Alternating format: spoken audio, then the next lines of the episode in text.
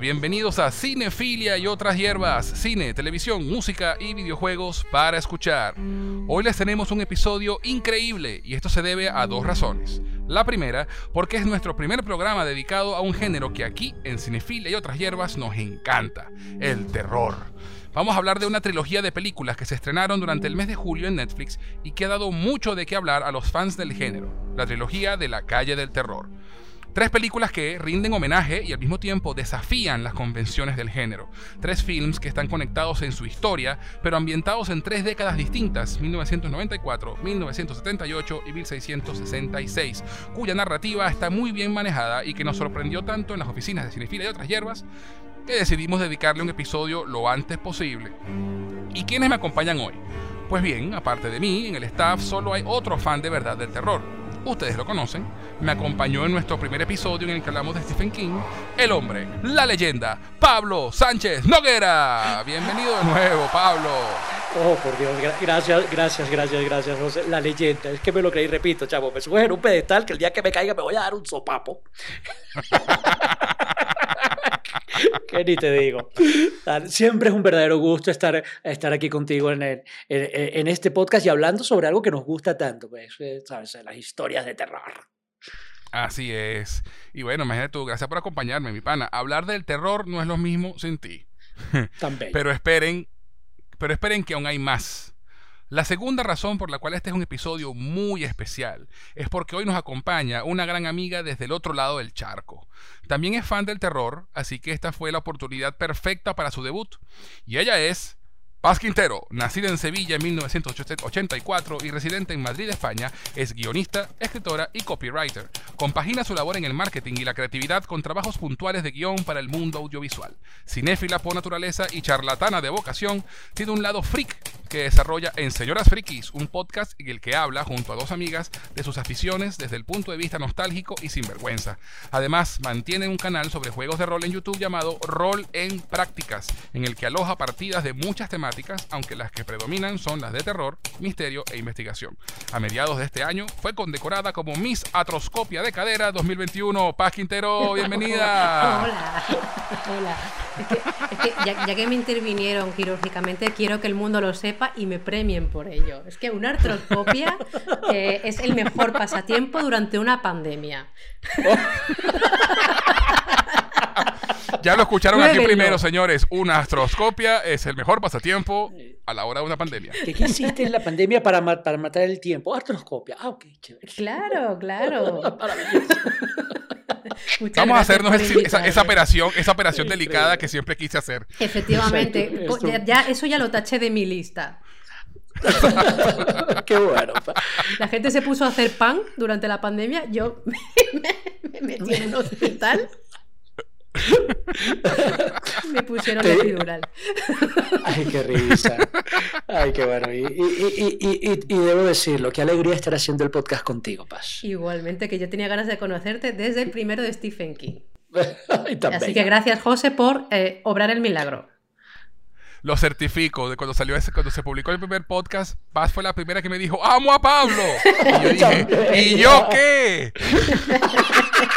claro, tú bien, gracias. Tú, ya sabías que te amaban, ya, punto. Yo, yo a ti te conozco, pedazo de idiota. Pablo es nuevo. ¿Tú, sabes que, es divertido que tú, 40 y tú con 43 años, que es lo que yo cargo encima, te vengan a decir, yo, tú eres el nuevo, yo soy el nuevo, tan bello, eso lo, lo escucho tan, pero tan de vez en cuando tú, yo creo que la última vez que lo escuché fue en 1988, una cosa así.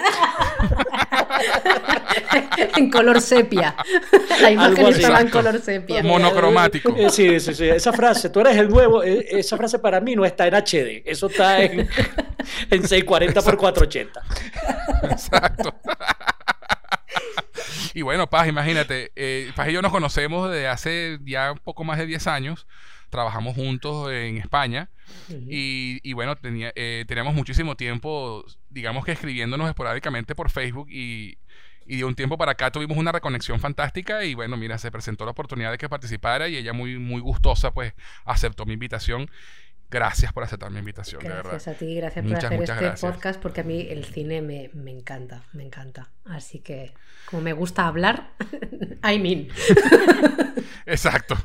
Perfecto. Y les adelanto que con estos antecedentes que tiene eh, Paz Quintero, pues esta no será su única aparición en Cinefila y otras hierbas.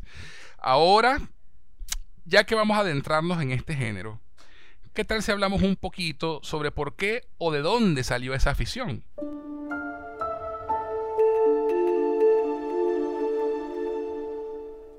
Paz, ¿de dónde viene tu amor por el terror? ¿Cuándo comenzó? Eh, bueno, eh, quizás son dos vertientes. Por un lado, sí que es verdad que si pienso bien cuando me inicié en el terror, lo hice sin querer eh, viendo películas, las películas antiguas de, de Drácula, las que estaban en blanco y negro, eh, de Bela Lugosi y demás, porque las ponían en un canal eh, nacional de televisión, la te- televisión española, Canal 2.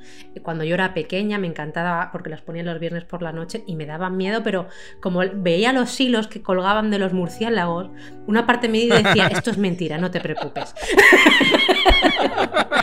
A nosotros nos Desde pasaba eso, pero con la pequeñita, muy observadora. Sí, sí, eso, eso me ponía los pies en la tierra. Y luego hubo un salto hasta mi juventud en el que casi no leía nada porque me parecía una pérdida de tiempo, hasta que en unas vacaciones en casa de una prima mía tenía una biblioteca y estaba la, la larga marcha de Stephen King. Y cambió mi vida y Oh. entré en el ejército Bravo, del terror. Que- bravo. Y, re- y- digo, ¿y con qué novela? La larga marcha.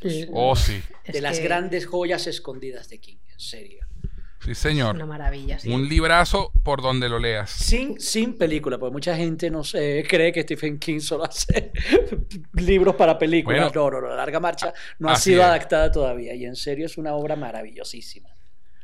Bueno, nosotros fuera del aire estuvimos conversando sobre Mike Flanagan, un director de, de cine de terror bastante bueno, de los últimos 10 años creo que es lo que, el que ha hecho lo mejor en el género, que ha, que ha hecho varias adaptaciones de King. Hace poco hizo Doctor Sueño, eh, la secuela del Resplandor y, y el juego de Gerald también para Netflix. Y él ha, ha dicho que un- uno de sus proyectos de ensueño es adaptar a la larga marcha. Así que bueno, hay esperanza de que esté bien adaptada. My Flanagan, tienes mi dinero. Eso. Totalmente. Y si tuviera más y si, tu- y si tuviera más dinero, le financio la puta película. Claro, claro. Te paso mi PayPal por mensaje privado. Yo, yo soy de los que piensan eh, que la larga mancha es imposible adaptar bien a la gran pantalla. O sea, ha- haciendo, de- decía yo, la, la comparación burda como la metamorfosis de Kafka.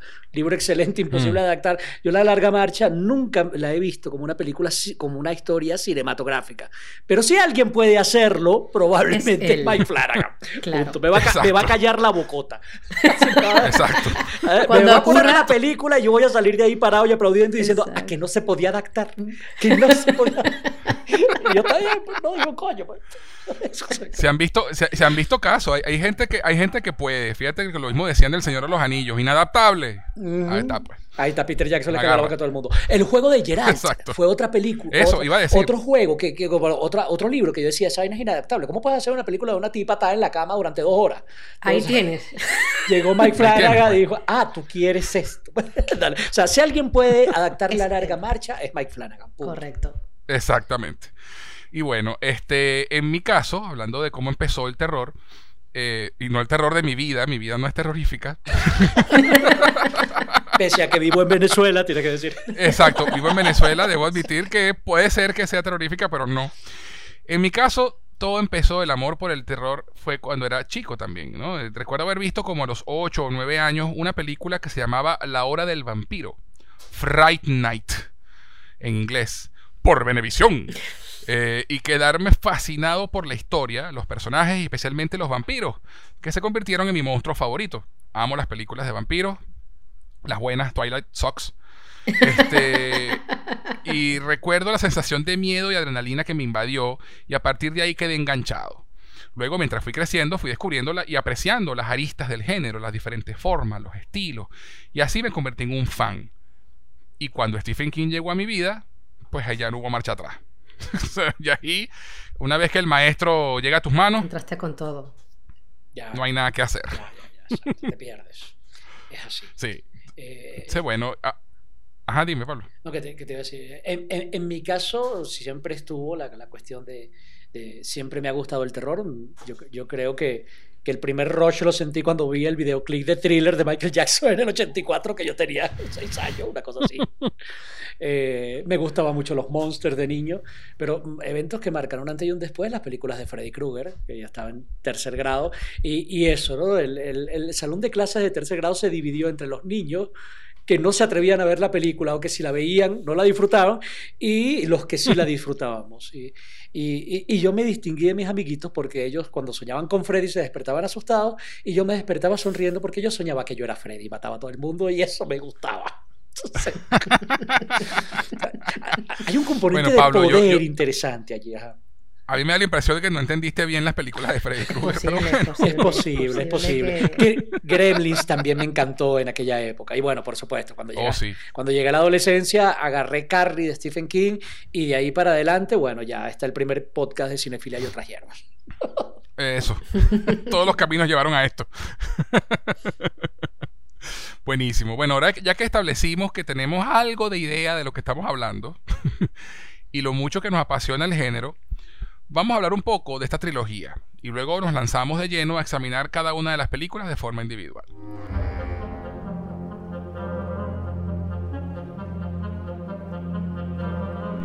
La trilogía de la calle del terror es una serie de películas del subgénero slasher, dirigidas por Lee Janiak, a partir de guiones que ella co- coescribió con otros colaboradores. Estas se basan en la serie de libros del mismo nombre de R.L. Stein. Para quienes no lo conocen, R.L. Stein es el autor de la colección Goosebumps, llamada Pesadillas en España y Escalofríos en Latinoamérica. La mayoría de sus libros tienen como protagonistas a niños o adolescentes y se le conoce como el Stephen King de la literatura para jóvenes. ¿Ustedes conocían a R.L. Stein?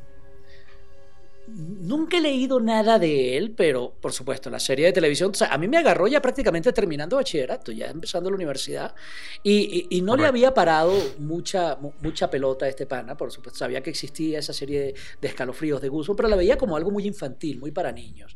Me acuerdo que el, el primer momento donde yo me empecé a tomar en serio al pana fue con la película, el largometraje que protagonizó Jack Black. Y, Ajá. que, que la vi en el cine, que me acuerdo que nuestro amigo Carlos Ocanto nos invitó a verla en Premiere, y, y allí la, la historia me cautivó y, y me dije, oye, este tipo hace, hace historias interesantes. Ha- había como ese espacio, ¿sabes?, de terror para niños que, que Stephen King no llenaba. y, y, Exacto. y y este pana como que eh, per- permitió que gente más joven pudiera ir entrando en este fascinante mundo de las historias de terror. Eh, pero de leer, leer algo de él, jamás he leído nada todavía. ¿Y Yo tú, Paz? Leerlo no. Conozco las novelas que se publicaron en España bajo el sello Pesadillas, que tenían una estética muy concreta de glow, color verde si no recuerdo mal, con glow en la palabra pesadillas, eh, purpurina y unas ilustraciones pues muy atrayentes. Yo lo que sí vi fue fui la serie, porque aunque es verdad que a mí ya ya iba hacia la etapa medianamente adolescente y ya pues ese tipo de terror no me llamaba mucho la atención, sí que me, me gustaba que hubiera esa programación variada, eh, porque solo había en, eh, de hecho la, la- echaban en un canal que se llama Antena 3, cuando en España en los 90 entraron las televisiones generalistas más allá de las nacionales y claro, empezaron a comprar cosas americanas y eh, aparte de, del anime eh, pues estaba esta serie y decías, oye, pues eh, qué bueno que es una introducción al terror adulto, muy, muy limitado, pero había capítulos que me parecían muy buenos. Exacto, porque no, no, eso no quitaba que, que fueran historias bien escritas y historias Exacto. interesantes, sencillamente con un tono apuntando a, a un público más joven. pues. Exacto. Pero eran, eran, pero eran buenas historias, Sí, ¿no? sí. Y, y tenía. Yo también recuerdo la serie de televisión que la vi muy poco, pero sí me acuerdo de haberla visto. Y en verdad eran historias interesantes y, y creepy, ¿no? Y, y que, que en verdad eran. te ponían los pelos de punta a veces, inclusive. Eh, Te daba escalofríos. Sí, eh, si Stephen King hubiera sido un niño de los 90, Escalofríos habría sido su serie favorita, porque él, él- él- él de niño, exacto, co- cruz- co- creció con, con las historietas, los tebeos de Tales from the Crypt y eso, cuentos de la crítica, de la cripta, eh, de, de- de ese estilo, Pero eso estuvo en Estados Unidos. A escalofríos, lo interesante es que se internacionalizó a Latinoamérica y España, porque ese espacio no existía No, en, los países de habla hispana. Exacto. Exacto. Entonces, bueno, este, ya que sabemos quién es el autor de, de- de los libros en los que está levemente basado, porque tengo entendido de que es de la historia, eh, la serie de libros de La calle del terror son muchísimos, son bastantes libros. Este comparte la, esta trilogía, toma personajes y, elementos de historia de, varios libros y los combina en una narrativa, di- digamos que dentro de, dentro de todo nueva. La calle del terror, esta trilogía de películas, se centra en un grupo de adolescentes que buscan romper la una maldición que se ha apoderado de su ciudad durante cientos de años, la cual se le atribuye a una supuesta bruja que fue condenada a muerte en el siglo XVII. Las películas fueron producidas por 20th Century Studios y Churning Entertainment, pero los derechos cinematográficos fueron finalmente comprados por Netflix luego de la compra de, de Fox por parte de Disney.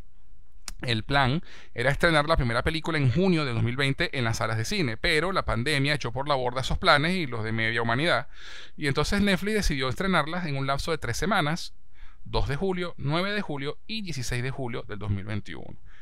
Y las tres cintas, las tres cintas perdón, se titulan La calle del terror 1994, La calle del terror 1978 y La calle del terror 1666. Y a pesar de estar ambientadas en épocas diferentes, las tres están tan intrínsecamente conectadas que no solo deben verse en orden, sino que deben verse las tres para poder entender toda la historia.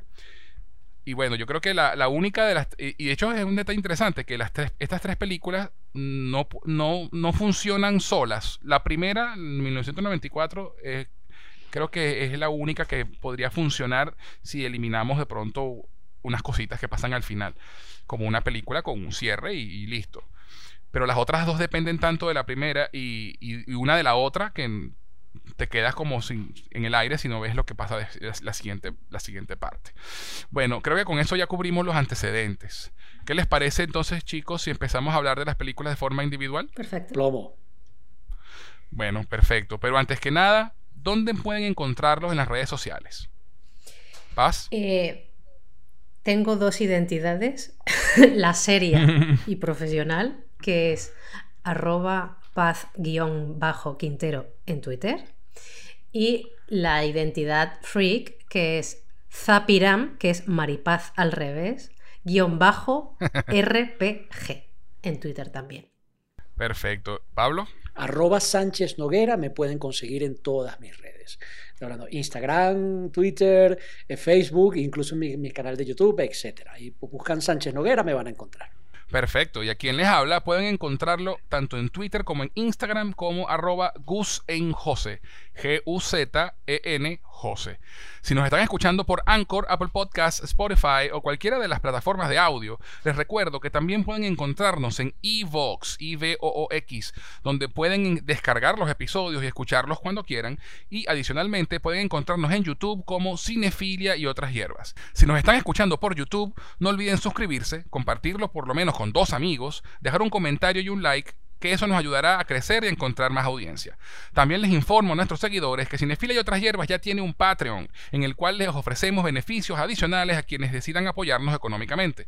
Van a www.patreon.com barra cinefilia y otras hierbas y dependiendo del nivel de mecenas que elijas tendrás beneficios como participar en encuestas para determinar qué, de qué tratará el próximo programa, acceso anticipado a los episodios participación en el programa de tu elección y otros más. Así que pasa por nuestro Patreon y conviértete en un mecenas. No te arrepentirás. Adicionalmente, si quieren escribirnos para hacer cualquier comentario, dejarnos un saludo o lo que prefieran, pueden hacerlo al correo cinefilia y otras hierbas arroba gmail.com. Cinefilia y otras hierbas arroba gmail.com. Dicho esto, ¿les parece si comenzamos? Porque hay mucho que, de, de lo que hablar. Dale. Oh, yeah.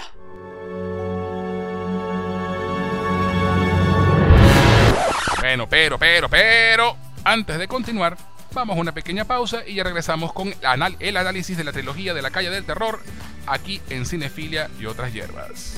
Este podcast llega a ustedes por cortesía de LearnSpanishOnlineAcademy.com, tu sitio para aprender español como lengua extranjera. Si tienes amigos o familiares que no hablan español pero que deseen aprender el idioma, en LearnSpanishOnlineAcademy.com podrán tomar clases con profesores certificados a través de Zoom. LearnSpanishOnlineAcademy.com, tu mejor opción para aprender español. ¿Te provoca una taza de té? Te presento a T-Art, una empresa creada para envolver tus sentidos y conectar con tu ser mientras disfrutas de una taza de té. Ganadora del concurso Ideas 2019 con mención especial en el área de negocios, sus productos no contienen azúcar y son 100% naturales. T-Art ofrece diferentes infusiones y aromas, pero hoy te voy a hablar de Coco Art. Disfruta del profundo sabor del cacao venezolano fusionado con el dulce aroma de la canela, el intenso sabor del cardamomo y la nuez moscada, creando una sensación única en tu paladar, endulzada y aromatizada con la belleza y delicadeza de la flor del jazmín. Deja que te envuelvan sus beneficios y propiedades que elevan el sentirse bien por ser un antidepresivo natural, mejora la digestión y la respiración, lo que ayuda a la salud cardiovascular, aliviando el estrés y la tensión corporal. Puedes obtenerlo en presentación a granel para aquellos que aman infusionar en tetera o en su sobre individual para aquellos que les gusta la practicidad de colocar su bolsita en agua caliente y listo. Para más información y pedidos puedes escribir a somostart.gmail.com Síguelos en Instagram en arroba somostart. Envuelve tu ser con T-Art. Y si te gustan las buenas historias y nunca has tenido el tiempo o la voluntad para leer los libros clásicos, tienes que visitar el canal de Audiolibros con Pablo en YouTube. Ya se encuentra disponible La Isla del Tesoro de Robert Louis Stevenson y en este momento se está publicando un capítulo diario de Las aventuras de Tom Sawyer de Mark Twain. Lo mejor de este canal es que es completamente gratuito. Además, podrás conocer al narrador, ya que le puedes ver la cara a Pablo mientras él te lee el libro y puedes seguir el texto en pantalla, ya que lo verás marcado con el cursor. Audiolibros con Pablo en YouTube es definitivamente una opción excelente para mejorar tu nivel de lectura con libros clásicos en español. Próximamente vendrán más libros en su canal, así que búscalo, visítalo, suscríbete y mejora tu nivel de español disfrutando de clásicos de la literatura.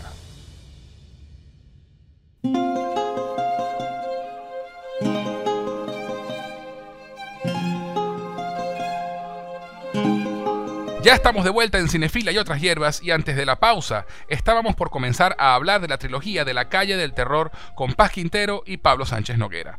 Ahora vamos a hablar de cada película de forma individual, así que le cedo el honor de comenzar a nuestra invitada de lujo. Paz, cuéntanos un poco sobre la calle del terror 1994. ¿De qué va? ¿Qué te pareció?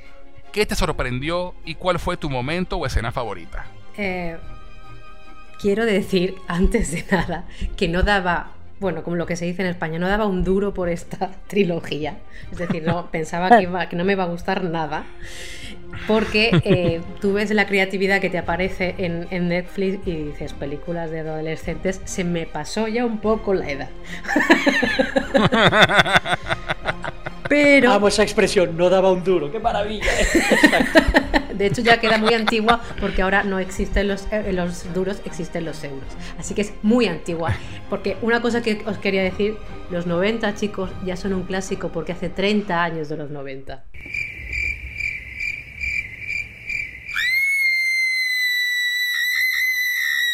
Asumámoslo. Asumámoslo. Pre- prefiero golpearos ahora que no después. Sí, no, ¿sabes qué?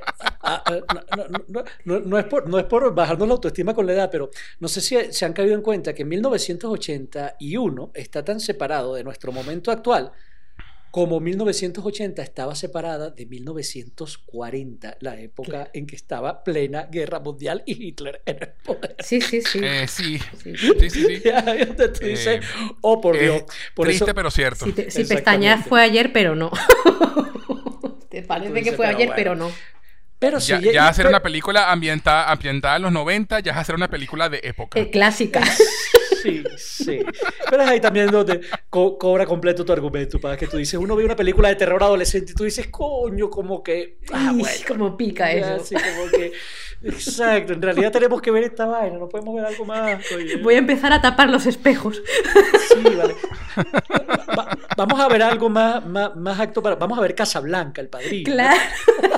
Sí, sí, Cuando sí, Harry sí, encontró sí, a sí. Sally. Eh, ah, yo amo esa película. Tenemos que hacer un podcast de, de Bill Murray. Ah, perdón, exacto. Oh, Bill Murray no de Eh, Billy Crystal. Billy Crystal, eso. pues, pues bien, con, con, ese, con, con, ese pensamiento mío tan racional, finalmente me dejé llevar por las redes sociales porque empecé a ver comentarios muy positivos y dije, bueno, vamos allá, no, no va a ocurrir nada si la veo. Y, bueno, me voló la cabeza. En el primer cuarto de hora ya dije, estoy dentro, estoy dentro, toma mi dinero, toma... Vamos, o sea, yo ya tengo rentabilizado Netflix para los próximos 15 años. O sea, ya, ya, la, la, culpa de que tú la vieras fuera de las redes, Paz. Sí, porque... Mm, eh, a, ver, no, mm, eh, cuando uno entra en Netflix, sabe cuándo entra, pero no cuándo sale. Eh, sí. sí. Es verdad. A veces se pasan las noches simplemente buscando. Sí, haciendo ese zapping, correcto. No, pero, interesante que tú digas que la culpa es de las redes, porque en mi caso la culpa es de José. yo, si no hubiera sido por José, no hubiera visto esa vaina. Bueno, yo, yo te digo, en mi caso, la culpa también fue de las redes porque yo tampoco, yo totalmente, cuando salió la primera, eh, que se estrenó la primera película, yo vi, ah, sí, La calle del terror, que pendejada. Ni siquiera me molesté en ver el tráiler por Netflix. Que si hubiera visto el tráiler, de pronto digo, mmm, de pronto y la veo. Pero no, no le paré. Y fue por las redes, lo que dice Paz. empezaron a salir las buenas reseñas. Varios youtubers que yo sigo y respeto, de que les gusta el terror, empezaron a hablar muy bien de la primera película. Y, y, fue hasta que salió la segunda que yo me decidí a verlas. Así que, mira, las redes tuvieron su parte de impacto aquí. Al final. Y bueno, yo convencí a Pablo. Yo convencí a Pablo porque quería hacer el podcast y dije, bueno, Pablo, tienes que verlas para que hagamos el podcast. Y Pablo, tan lindo, dijo, está bien, yo las voy a ver para complacerte. Y bueno, mira. Bajo coacción.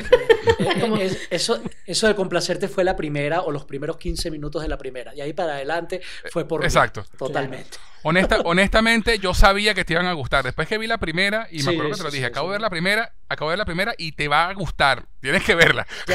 ¿Sabes, Paz? Ya he aprendido que cuando José dice que algo me va a gustar, mira, el hombre ya me conoce. He aprendido a hacerle caso a sus recomendaciones. Es, lo que quería puntualizar, que al final uno sigue en las redes a gente afín y normalmente confías en el criterio de quien te sigue. Entonces yo dije, bueno, si esta persona, bueno, por supuesto ya el remate dijo, José, ¿lo viste? No, no, pero lo voy a hacer porque sí que tengo buena referencia. Y, lo hice, lo hice y no estoy nada arrepentida, se lo agradezco porque me voló la cabeza y me zambullé en las dos siguientes mm, encantada, encantadísima además. Bueno, perfecto. Entonces, Paz, sumerjámonos, zambullámonos juntos todos en 1994.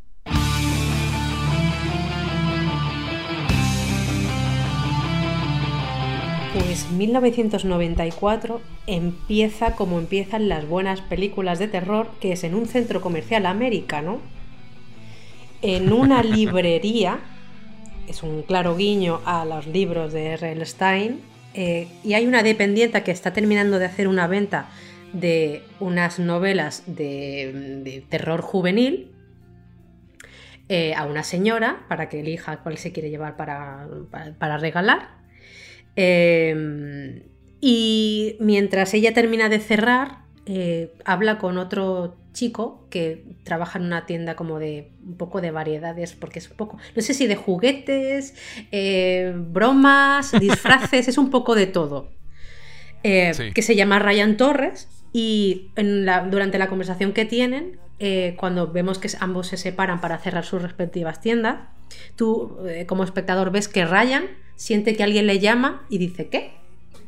Y no le realmente la persona con la que hablaba, que es la dependienta Heather, que está interpretada por eh, la hija de Uma Thurman y Ethan Hawke, Maya Hawke. Maya Hawke. Ella no le ha dicho este, nada. Por, cierto, Paz, perdón que te interrumpa, pero eh, se me había olvidado y debo hacerle una alerta de spoiler a toda nuestra audiencia porque vamos, ya que vamos a analizar y hablar estas películas a profundidad, o por lo menos lo más profundo que podamos, eh, vamos a tener que hablar de los secretos y revelaciones que tiene la historia, que son varias y muy interesantes. Y entonces, si no han visto las películas, yo creo que con lo que han escuchado hasta ahora tienen suficiente como para creernos que en verdad valen la pena verlas. Vayan a ver las películas, paren el podcast, vean las películas y luego regresen para que conversen con nosotros. Ok, continúa, Paz. Bien, y cuando esta, esta, muchacha vuelve a su tienda para cerrar, de pronto eh, empieza a ser perseguida por alguien que va encapuchado con una máscara, encapuchado de negro, con una máscara muy muy parecida a la de Scream. Ahí tenemos en la primera referencia al cine de terror de los 90 Correcto. y le toca correr. Scream, Scream en Latinoamérica se llamó La Máscara de la Muerte. En España también. No, en España fue. Scream. En España tenemos unos, unos títulos muy locos. Porque Porque- decir que Scream, en serio, en, en España el, el título en inglés ya, Sí. estábamos finaliz- ya estábamos finalizando los 90, qué raro, no eran las flipantes aventuras de la No, porque de lo la que hicieron fue ponerle un subtítulo que fue Scream, vigila quien llama. Ah, ok. Ah, ok. claro, es que efectivamente en España somos muy creativos cambiándole a todo el nombre original, pero aquí Sí, decidieron, sí, sí, por lo que fuese, que eh, Scream vigila quien llama. Ay, mira, qué interesante. Pues fíjate en, tú. en Latinoamérica mucha gente la conoce como la máscara de la muerte. Bueno, pero ya La hoy en día se conoce muerte. como Scream, exacto, Scream. Exacto. No, no, y además que con, lo- con lo de los títulos en España, pues imagínate. Loquísimo, loquísimo. Eso, eso, siempre, eso siempre ha sido una locura. Bueno, a mí nunca pero- se me va a olvidar, y eh, hago este inciso rapidito, pero es que a mí nunca se me va a olvidar dos títulos en especial. Adelante. La jungla de cristal, Ajá. La única de cristal.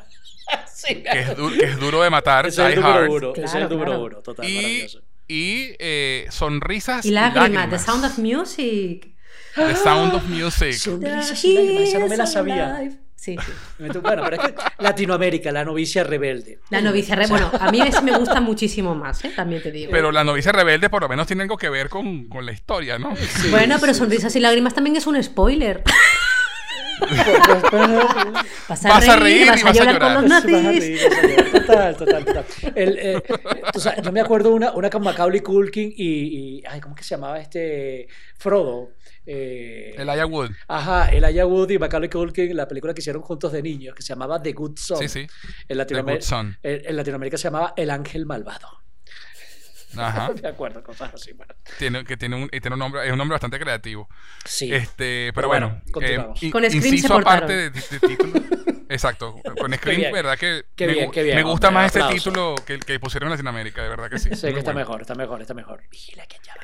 Y sí, y sí, ese, toda esa primera se- secuencia de la película es un homenaje clavado a Scream. A la Totalmente. escena en la que, en la que Drew Barrymore muere en la, eh, eh, y lo que, y bueno, interesantísimo porque Drew Barrymore era, la- era la actriz más famosa del, del elenco de Scream en ese momento, en el 96, cuando salió la película, y muere en la primera escena, cuando se pensaba que iba a ser la protagonista. Este, y esta eh, Maya Hawk, que es la, la hija de Ethan Hawke y Uma Thurman, que ya se había hecho conocida por Stranger Things, la- en la más reciente temporada de Stranger Things, Sí. era también la- del, del elenco juvenil la actriz más conocida y la matan en la primera escena. Hasta en, ese, hasta en eso hacen guiño a Scream. Eh, Sí. Sí. Eh, Si quieres pasar a la posteridad, muere el primero. Eso. Eso, que lo, que lo diga, que lo diga eh, eh, la, la Marion en psicosis. Claro, esa es otra referencia total de ahí, exacto. Claro. Y, y- ¿no? De matar a la protagonista. y que fue, que fue idea de Drew Barrymore morir. Ella fue la que, la, la que se lo propuso a Wes Craven, ¿viste? El- Aplausos de pie. Una visionaria, una visionaria. Total, total, total. Esa no es boba, ¿oíste? Tiene, No, no, no, hace, no. hace papel de, de, Para nada. de, de catira boba, de rubia boba, pero no lo es. No, no, no, no. Así Todo lo contrario, efectivamente. Este, y incluso la toma final en la que acuchillan a Maya Hawk para matarla es bastante parecida Sí. a la toma en que matan a Drew Barrymore en Scream. Incluso le ella corriendo hacia la cámara en cámara lenta, el asesino por detrás que le llega con el cuchillo. Eh, es, era- es un claro homenaje a Scream, realmente. Sí, pero si algo tiene esta, esta trilogía de películas es que la cantidad de referencias es abrumadora. O sea, si, Sí. tú eres, si tú eres un adulto y crees que ves- vas a ver una película de adolescentes, en parte tienes razón, pero la verdad es que no. Lo que vas a ver es un- Yo una estoy muy feliz de haberme equivocado, ¿eh? Os digo. total. Sí, sí, sí.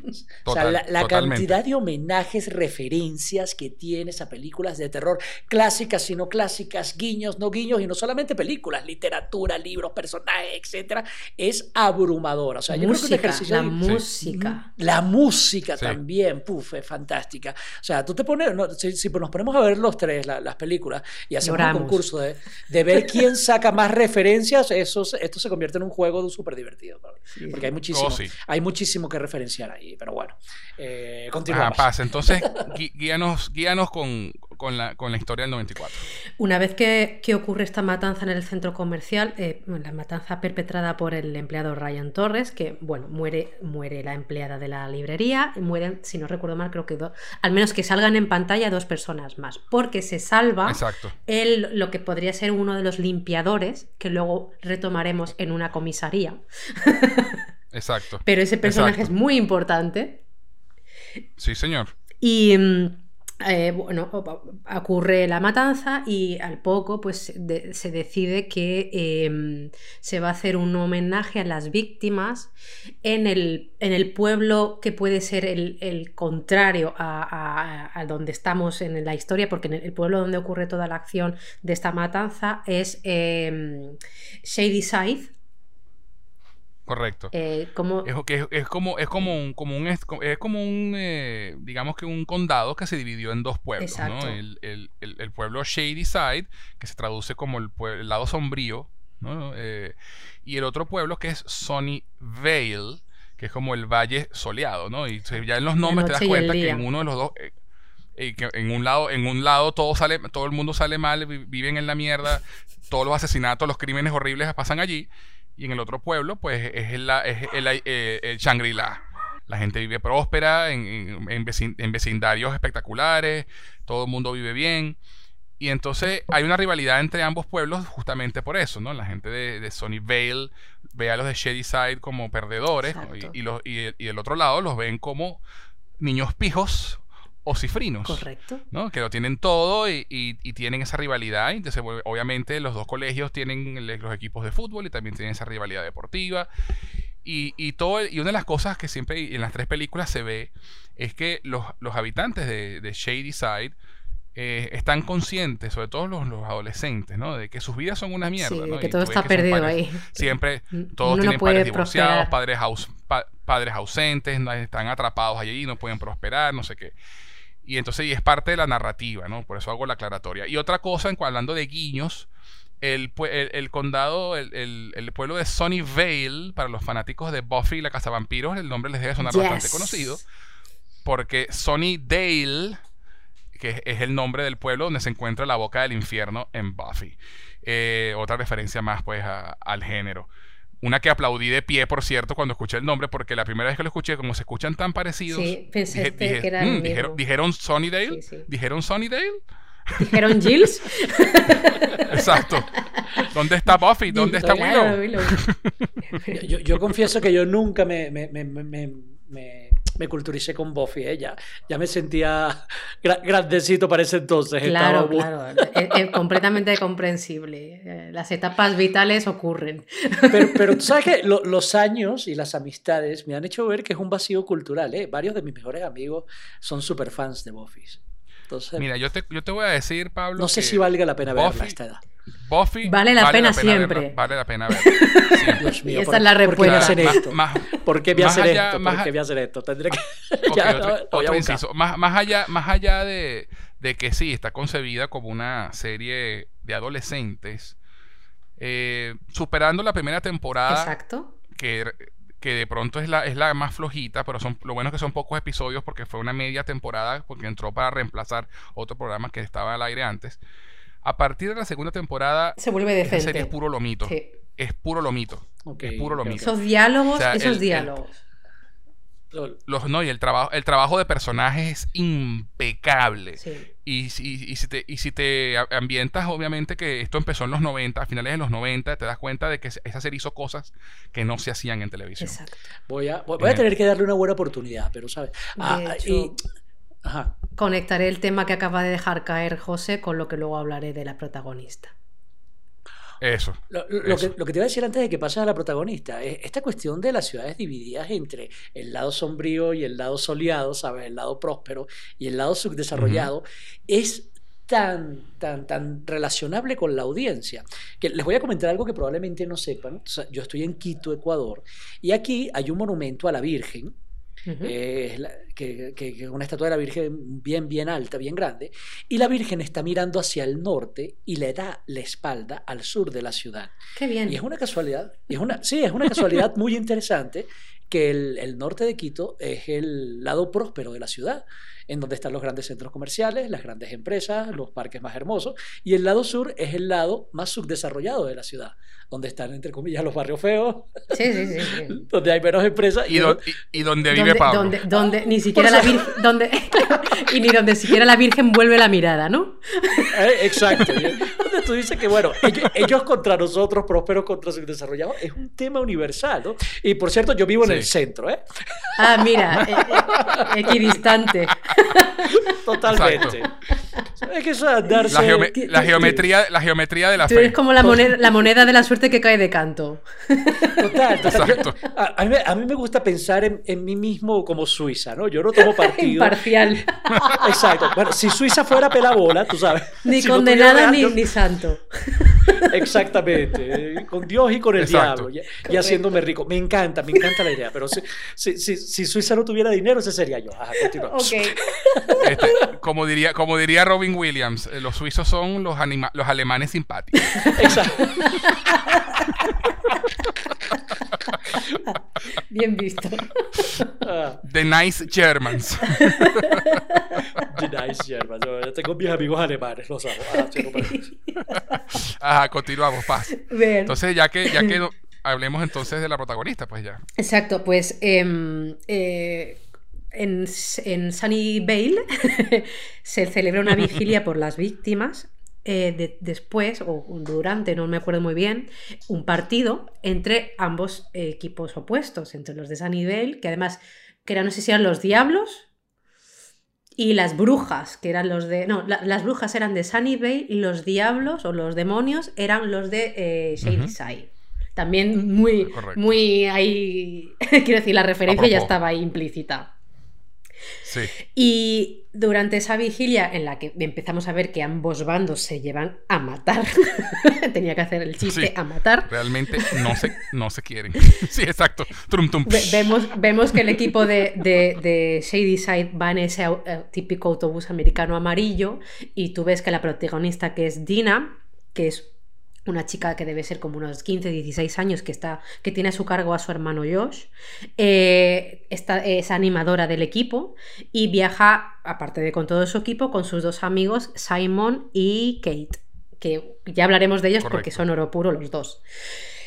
Sí, señor. Y en una, en una de estas que están hablando de la vigilia y demás, que está hablando el, el jefe de policía de por favor vamos a llevarnos bien porque somos todos iguales. Mentira, mentira, mentira.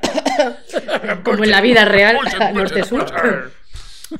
Eh, ella aprovecha para eh, hacer una parte, buscar a una persona a la que ella va a encontrarse. Ella dice anticipadamente a sus amigos que quiere hablar con Sam y sus amigos le dicen, yo no lo voy a hacer por ti, porque ella, de hecho, al principio de la película está escribiendo en un papel como que deja a alguien, como que te odio Sam. Y ese Sam le va a devolver su caja de mierdas, que es lo que haces tú con tu ex cuando todo ha acabado, le devuelves sus miserias, sus objetos, porque ya no, no en tu casa no tiene sentido que se guarden. En- Entonces Exacto, ella va con su exacto. cajita de mierda porque sus amigos no quieren hacerle ese favor a buscar a Sam. Y la primera imagen que vemos de Sam es la de un chico tocándole el trasero a otra chica, con lo cual creemos que es Sam. Pero no, Sam es una chica, es la chica a la que están tocando el, el trasero y lo descubrimos cuando van esas, ellas dos a ese aparte, después, detrás de toda esa multitud. Y ahí empiezan a hablar, le da su caja de mierdas, le echa en cara Sam a, a Sam, o sea, perdón, Dina a Sam que ha dejado eh, eh, eh, Shadyside Shadyside. y que se ha mudado a una tierra de cifrinos. y, y que además lo ha hecho huyendo de quién es, porque evidentemente se, se da por sentado que ellas han tenido una relación y se ha cortado por la distancia, no tiene sentido, eh, creo que eso- están como a 30 kilómetros o así, pero claro, cuando eres adolescente... Media ella le dice, ella, ella le dice, estoy a media hora, Media hora. que eso podría ser toda una vida, le Claro, responde la Es que cuando eres adolescente no tienes dinero ni para el autobús, o sea, eso es, eso es como irte a. Suecia. Exacto. Total. Exacto. ¿sabes qué? E- e- ese momento es muy revelador, al igual que el inicio, porque mm, eso pasa en los primeros minutos de la película.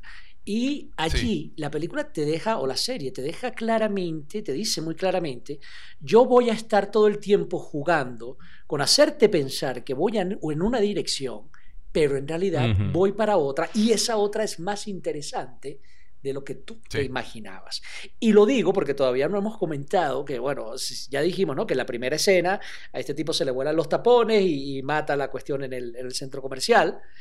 Pero lo que no hemos dicho es que en esa primera escena también se mata al asesino.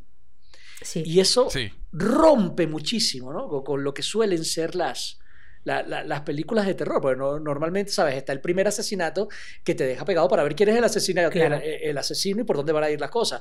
Pero que maten Asesino al en asesino serie, en la claro. primera escena. Tú tú dices, tú dices, wow, o sea, ¿qué pasó aquí? ¿Por qué hacen esto? Exacto. Igual, en, en la segunda, están, esta pareja, San y el muchacho, se están dando los besos, le toca el culo. Tú dices, aquí viene, oh no, pero en realidad San no es el chamo, es la No es chama. Samuel, Ojo, es- es claro. exacto. No, Eh, no es Samuel, es Samantha. Samantha. Exactamente. Y es ahí donde tú dices, yo, yo creo que fue en ese segundo momento donde yo me dije, ok, ya vale la pena ver la trilogía. Exacto. Porque ya, o sea, estás continuamente cayendo, cayendo, cayendo en, en, en cosas que te, que te dicen, que te apuntan a un sitio, pero te llevan para otro y lo arrecho, lo divertido es que ese otro punto es mejor de lo que tú te imaginabas. Eso es lo que caracteriza esta trilogía. Claro. Y más interesante de lo que hubiera sido si hubiera sido lo convencional. Totalmente. Sí. O sea, es, es como hacer algo que está lleno de clichés que rompen los clichés. O sea, eso lo valga la Sí, porque paradoja. además, porque además es interesante, porque yo, eh, mucha gente la compara con lo que fue Scream en su momento, ¿no? Y, es- y- y Scream eh, eh, en su momento fue una película que homenajeaba al género, pero lo parodiaba también al mismo tiempo. Sí, sí, Esta trilogía no parodia el género. para Esta nada. trilogía homenajea al género renueva. Y rompe. Sí. Y lo renueva y lo rompe y lo reconstruye. Un soplo de aire fresco, Y- sí. Súper de acuerdo contigo, Paz. Lo renueva, soplo de aire fresco. Pero no se burla Sí. del género. Que es, que es No. la parte divertida. De- de- pero mantiene el humor, o sea, Sí. ah, porque el Sí. género en su más pura esencia tiene un humor. Si es un humor retorcido, es un humor de gente enferma, Sí. es un humor muy Claro. adulto, Claro. porque vamos a estar claros, Freddy Krueger es, es satírico, todo ese rollo lo tiene. Este, pero, Las pero, muertes pero, también lo son porque nadie en su sano juicio, ah, eh, por ejemplo, sería un sótano solo hacer una llamada, por ejemplo, ¿no? Ah, de eso Exacto. hablábamos José y yo anoche. Exacto. Y tú dices, coño. Justamente de eso lo hablábamos nosotros ayer. Que, que en, el en momento- esta película Ah, siempre, siempre hay un personaje que lo hace porque lo, lo- lo requiere Claro. la película. sí, sí, Tiene sí. que haber el idiota que en vez de subir la en vez de salir a la casa se va para el piso de arriba huyendo del asesino Eh, y cosas así. Que es lo que eh, en mi muy en una clasificación muy muy personal yo hablo de que, que hay como dos tipos de películas de terror, películas de terror serio y películas de terror divertido. Eh, en, las, en las películas de terror serio la historia normalmente no tiene ese tipo de, de, de- de situaciones absurdas, ¿no? De que tú dices, bueno, está todo oscuro, hay un asesino afuera y salgo a ver qué hay. No, pana, eso, o sea, es- esa falta de sentido común Total. solo ocurre en las películas de terror divertido. En las películas de terror serio eso no ocurre, el guion está muy bien hecho. Y esta peli es terror divertido porque tiene esos gaps, ¿sabes? Esas esa, esas faltas de sentido común por parte de algunos personajes que llega a, a- que son decisiones absurdas, pero que no te sacan de la película, no llegan a ser decisiones idiotas. O sea, Exacto. llegan a ser eh, como eso, como dice José, que lo requiere el guion y lleva a una situación que tú sabes que es divertido porque nadie en su sano juicio iría a ver, iría a buscar al asesino en mitad del bosque, ¿no? Eh, Exacto. eh, eh, y, y eso, cierro paréntesis. Perfecto. Ajá, paja, entonces, Una cosa que se me olvidó decir que es muy importante para que, para que entres en la historia es la banda con la que se rodea Dina, de Gang. porque Oh, porque sí. Dina tiene un hermano que es Josh, que es el Oh, primero que, que empieza a atar cabos de quién puede ser el asesino. Bueno, no, no es que quién se sabe, ¿no? Porque el policía, el policía llega a tiempo a matarlo antes de que mm, siga matando a más gente. Pero él, en su, con, en su afán por, por resolver los misterios y porque en la época de internet nos encantaba a todos meternos en, en, en chats de expediente X y sucesos paranormales que estaba muy de moda, como buen Exacto, internauta de la exacto. época 10 1.0. Él estaba chateando, él empieza la, la película chateando con, con una, creemos que es una chica, sí, es una chica, eh, contando el, el- que, que ellos piensan que este, que este nuevo drama en, en el pueblo, porque el pueblo viene de tener no sé cuántos asesinos en serie desde que el mundo es mundo, ha podido ser eh, la influencia de la bruja Sarah Freer. Bruja que fue Ujú. mm, ahorcada en el siglo XVII eh, en, en la localidad, ¿no?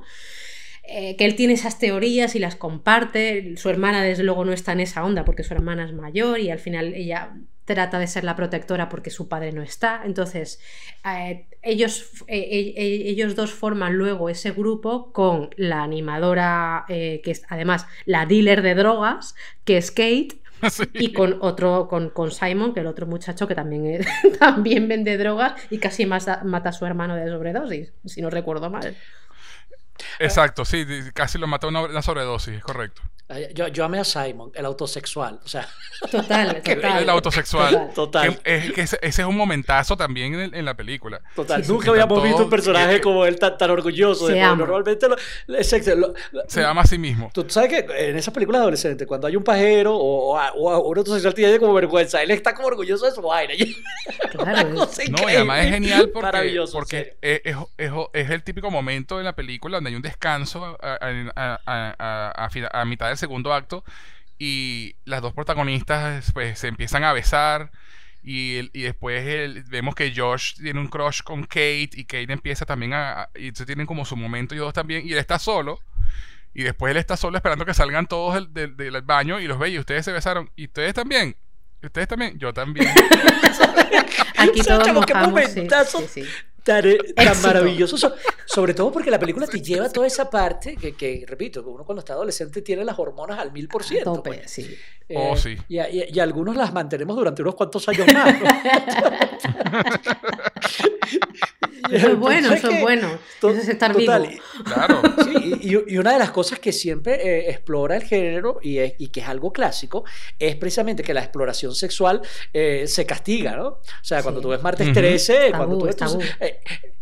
en el mismo screen se dice, ¿no? La primera que aparezca con las tetas al aire es la primera que se va a morir. Tú sabes que eso ocurre, coño. Sí, este, y aquí, hombre, o sea, es que no se salva a nadie. Todos tienen sexo.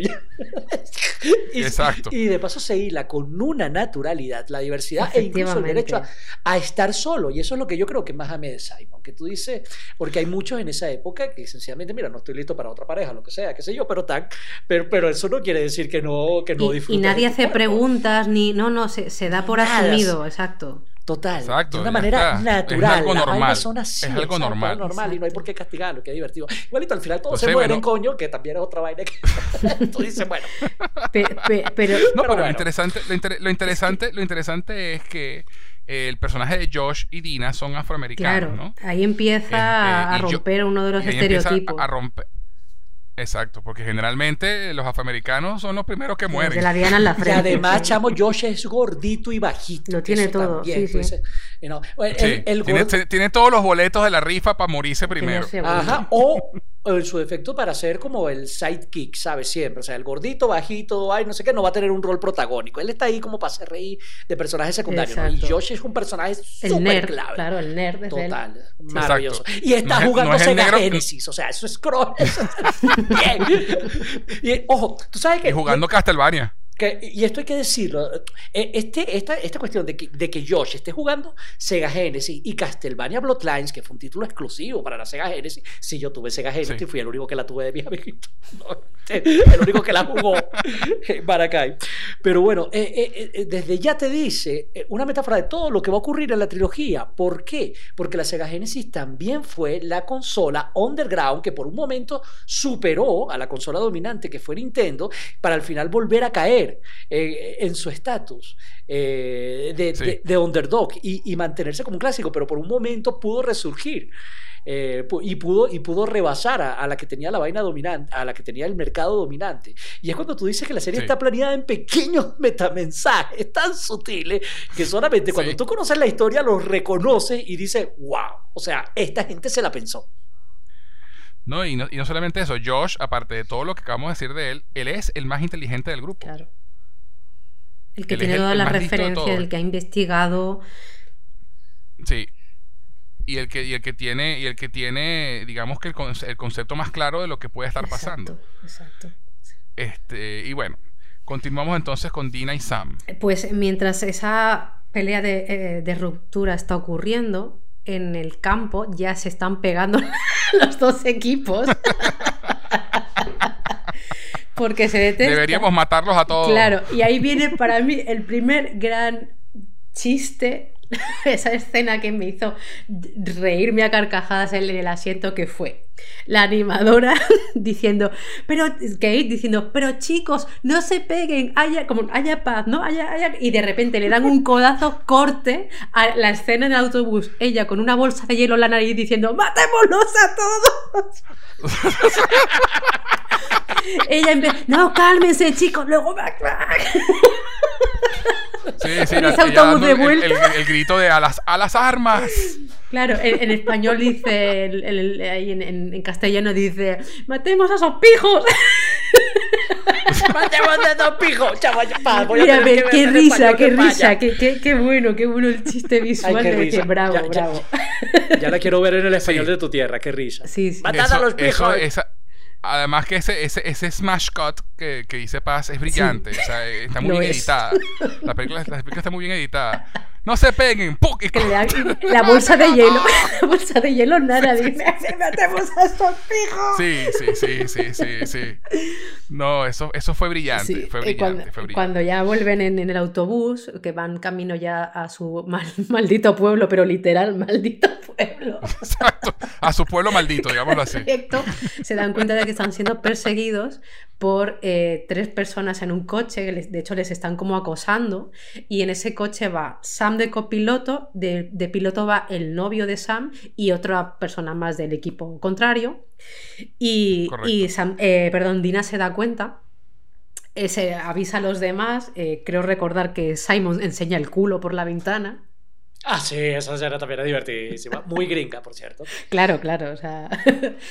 y eh, creo recordar que en un punto eh, pasan por una zona en la que mientras eh, Dina está mirando o está intentando que ese coche no tenga un accidente, empieza a sangrar la nariz y tiene la estupenda idea de tirar. Una cuba de donde van los hielos de todos los refrescos y las bebidas que han llevado para, el, para la vigilia o para el, para el partido, eh, tirarlo por la puerta trasera para que den un volantazo y dejen de acosar al autobús, claro. Una idea muy, muy Exacto. mala. Sí, realmente. Como- como muchas que se toman por en la adolescencia. Impulsadas que, eh, por celos. Sí, en, en Venezuela existe el dicho que muchacho no es gente, ¿no?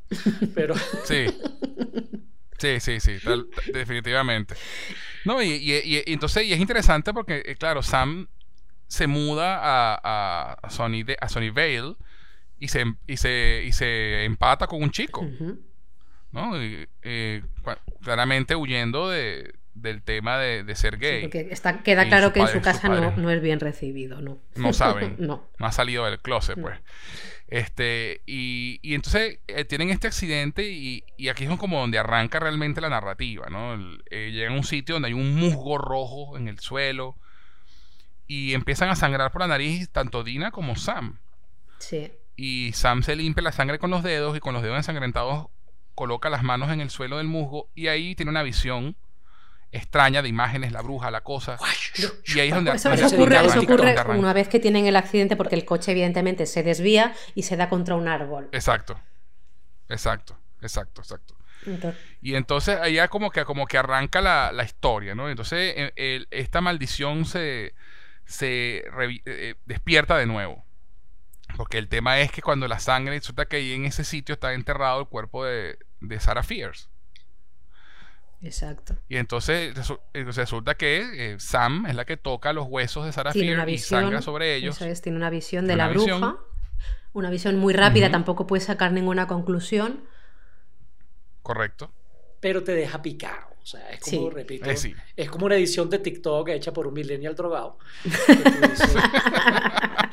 Tú dices, mierda, ¿qué pasó aquí? Necesito volver a ver esto, pero tú no echas para atrás en lo que quieres ver, pues sabes que se va a resolver más adelante, ¿no? Claro. Sarah Frier, Claro. este, la, la bruja, la bruja a la que le atribuyen todo, el- Claro, porque además todo, eh, todo lo que está pasando. desde el inicio de la, de la película te están dando a entender que el pueblo conoce la- esa maldición. Eh, de hecho, cuando ocurren los asesinatos, alguien pinta con un spray rojo eh, la, la típica cantinela que hay sobre esa, esa maldición por bruja. todos lados, por el instituto. De hecho, hay un, uno de los alumnos que trae a la bruja, un muñeco de la bruja, y lo pasea por todo el, el- el instituto ahorcado. Como que sabes que eso está muy arraigado, pero al, al fin y al cabo como que nadie se lo cree porque mm, parece que simplemente es que es un lugar que, que tiene mala suerte y que, y que está dejado de la mano de Dios. Sí, típico. Exacto, También lo- muy, entre comillas, muy it, ¿sabes? ¿no? Que, que- que Sí. todo el mundo sabe Sí. que hay algo malo en el pueblo, pero que, que los adultos como que se hacen los locos, como que sufren amnesia y demás. Y estos chamos adolescentes no llega a ser tan it, pero tiene como su aire, ¿no? Y, y otro aire también interesante que tiene es un poquito, es que, es que la cantidad de referencias, repito, es para volverse loco, ¿no? Es, es medio poltergeist. Tú sabes que hay algo Sí. allí de- eh, pero bueno, yo creo que la referencia a Poltergeist es más con la segunda película que con la primera. Pero, pero, pero hay algo allí que está enterrado Sí. por debajo y, y que tú vives encima de ese algo y por eso es que pasan cosas raras. Exacto. Exacto. Entonces, lo, lo- lo- lo interesante es que entonces en lo que Sam entra en contacto con estos huesos y, se- y- y digamos que arranca todo, es- es- resulta que durante todos los años, desde que desde los años 1600, que, lo, lo- lo de la, lo de la bruja, ¿verdad? Este, cuando el tirano mandó, bueno, el... el, em, eh. Eh. Empiezan a aparecer, eh, hubo, muchos asesinos en serie en Shadyside. En los, en los 40, en los 50, en los 60, en los 70, o sea, cada, cada tantos años aparecía un asesino en serie. Y lo interesante es que empiezan a, esos asesinos en serie ya muertos, aparecen de nuevo. Este, y, pero, pero en un principio, el primero que vemos es de nuevo a Ryan, el Es el asesino de la máscara del sí. principio que es el más reciente, que lo vemos aparecer de nuevo. O, a- o lo que creemos que es alguien vestido como él, empieza a acosar tanto a Kate como a Dina. ¿no? Sí. Y, y- y- y ahí hay muchas referencias también visual a Halloween, Sí. ¿no? Sí. Que sí, ven por sí. la ventana y está el tipo parado afuera y no sé qué, y ese misterio de quién me está siguiendo, quién, quién está ahí. Este, y, y y entonces cuando, cuando empiezan a, a juntarse las historias, ¿no? Porque Sam obviamente por el accidente que tuvieron la la- se tuvo que llevar al hospital. Exacto. Eh, Y eh, recordar ella recordar que cuando tiene el accidente vomita sangre en la camiseta de Simon y en el zapato de Dina. Y entonces, claro, este... Ajá.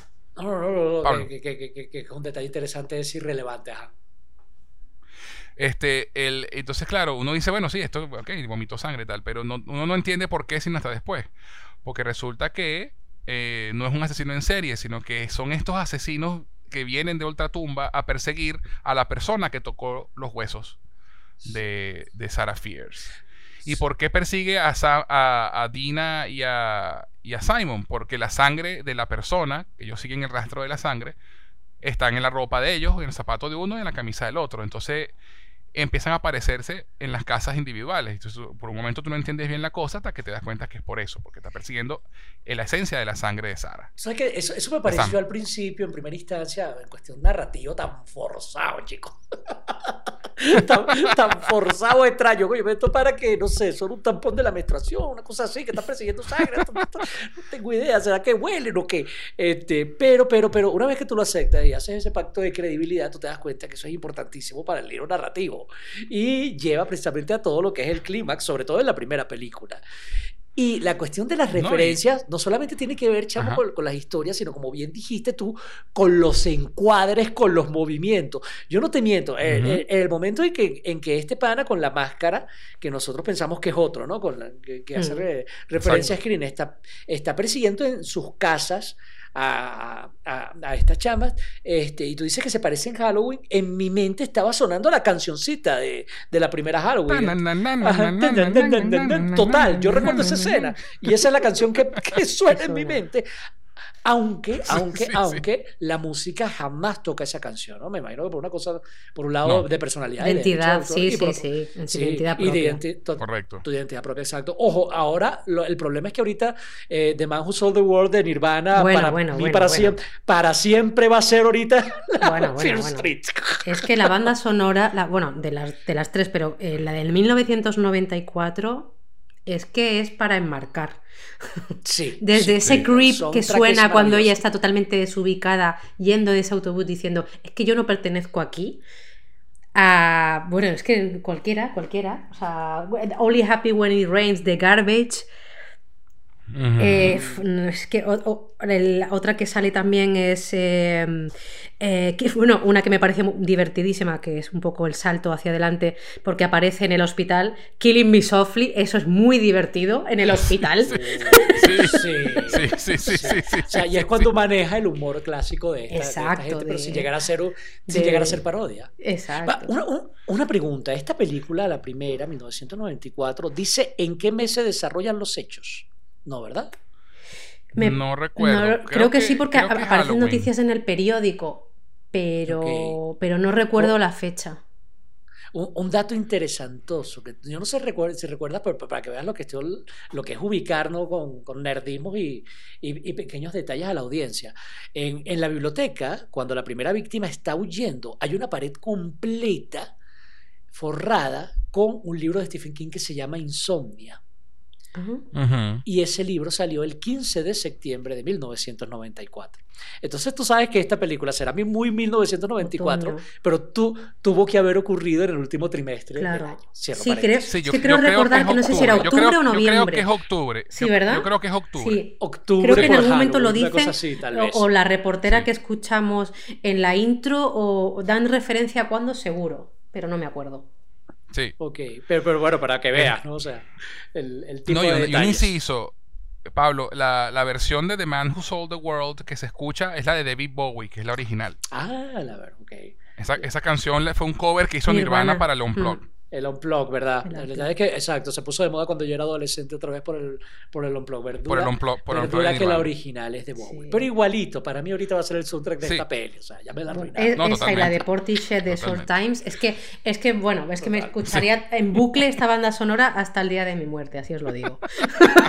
Total. Entonces, lo, inter- lo interesante es que cuando llegan al hospital, ¿verdad? Ya, ya se, se unen todas las narrativas, ¿no? Llega todo el mundo al hospital, te das cuenta lo de la sangre. Además que Pablo, lo, lo de la sangre lo justifico en mi cabeza porque es la sangre de Sam la que activa la Exacto. maldición. ¿No? Es su sangre la que toca los huesos de, de la bruja y entonces el rastreo es por la sangre y yo, yo por ahí en mi cabeza tiene justificación.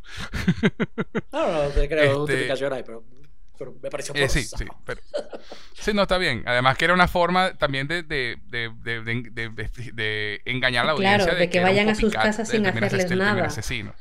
Claro, claro. Y- Sí. Y, y, y, chamo, qué manera de rendir la sangre con agua. Yo, esa sangre dura y dura y dura. Y, Oye, sí. exactamente. En garrafa. Desangraron a la. No solamente no se diluye, sino que mezcla con, con, con pintura fluorescente. Pero bueno, bueno, bueno, bueno, ya. Exacto. Y bueno, ocurre, se ocurre la, la escena en el hospital, donde, donde Dina y Sam se confrontan de nuevo y, y se mandan a la mierda, Sí, básicamente, sí, es así. una, una a la otra. Y justo en ese instante asesinan al novio de Vaya Sam. pérdida, vaya. Oye, Casi. sí, todos sufrimos mucho por ese, por ese muerto, esa Sí, muerte. sí. Sí.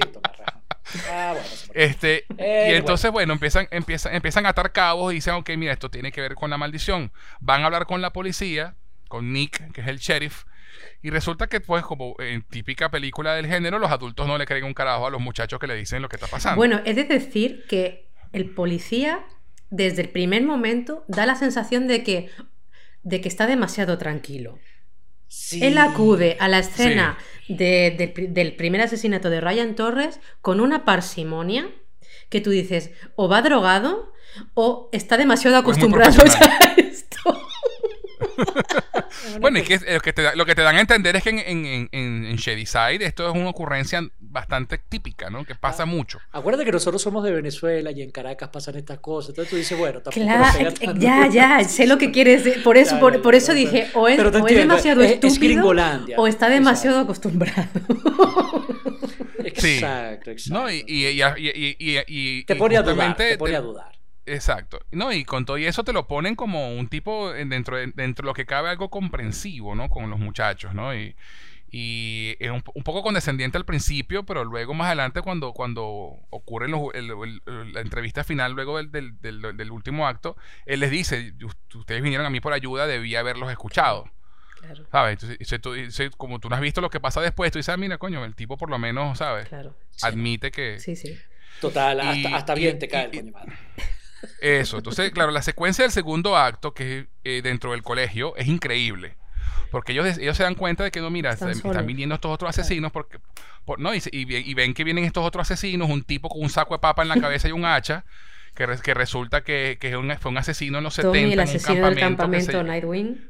del camp- na- del campamento Nightwing, Sí. la chica que era la asesina Ruby, Ruby Lane, este que enamo- Simon enamorado de ella, que no sé, me confundí, estaba demasiado buena, no es- entendía es un nada. Amy Winehouse de los 40. Amy Exacto. Winehouse de los 40, wow. Tal cual, tal cual. Además que va cantando mientras te asesina. Entonces eh, eh, eh, es bien interesante. De, De- de hecho, yo quiero un yo quiero un spin-off de la historia de Ruby, de De Ruby hecho, ella va cantando, ella va cantando la canción You Always Hurt the Ones You Love. Wow. sí. Ujú. De- de- eh, si algo te deja la serie es con ganas de repente de ver más sobre esos, esos periodos, esos asesinatos que ocurrieron en los interludios. Sí.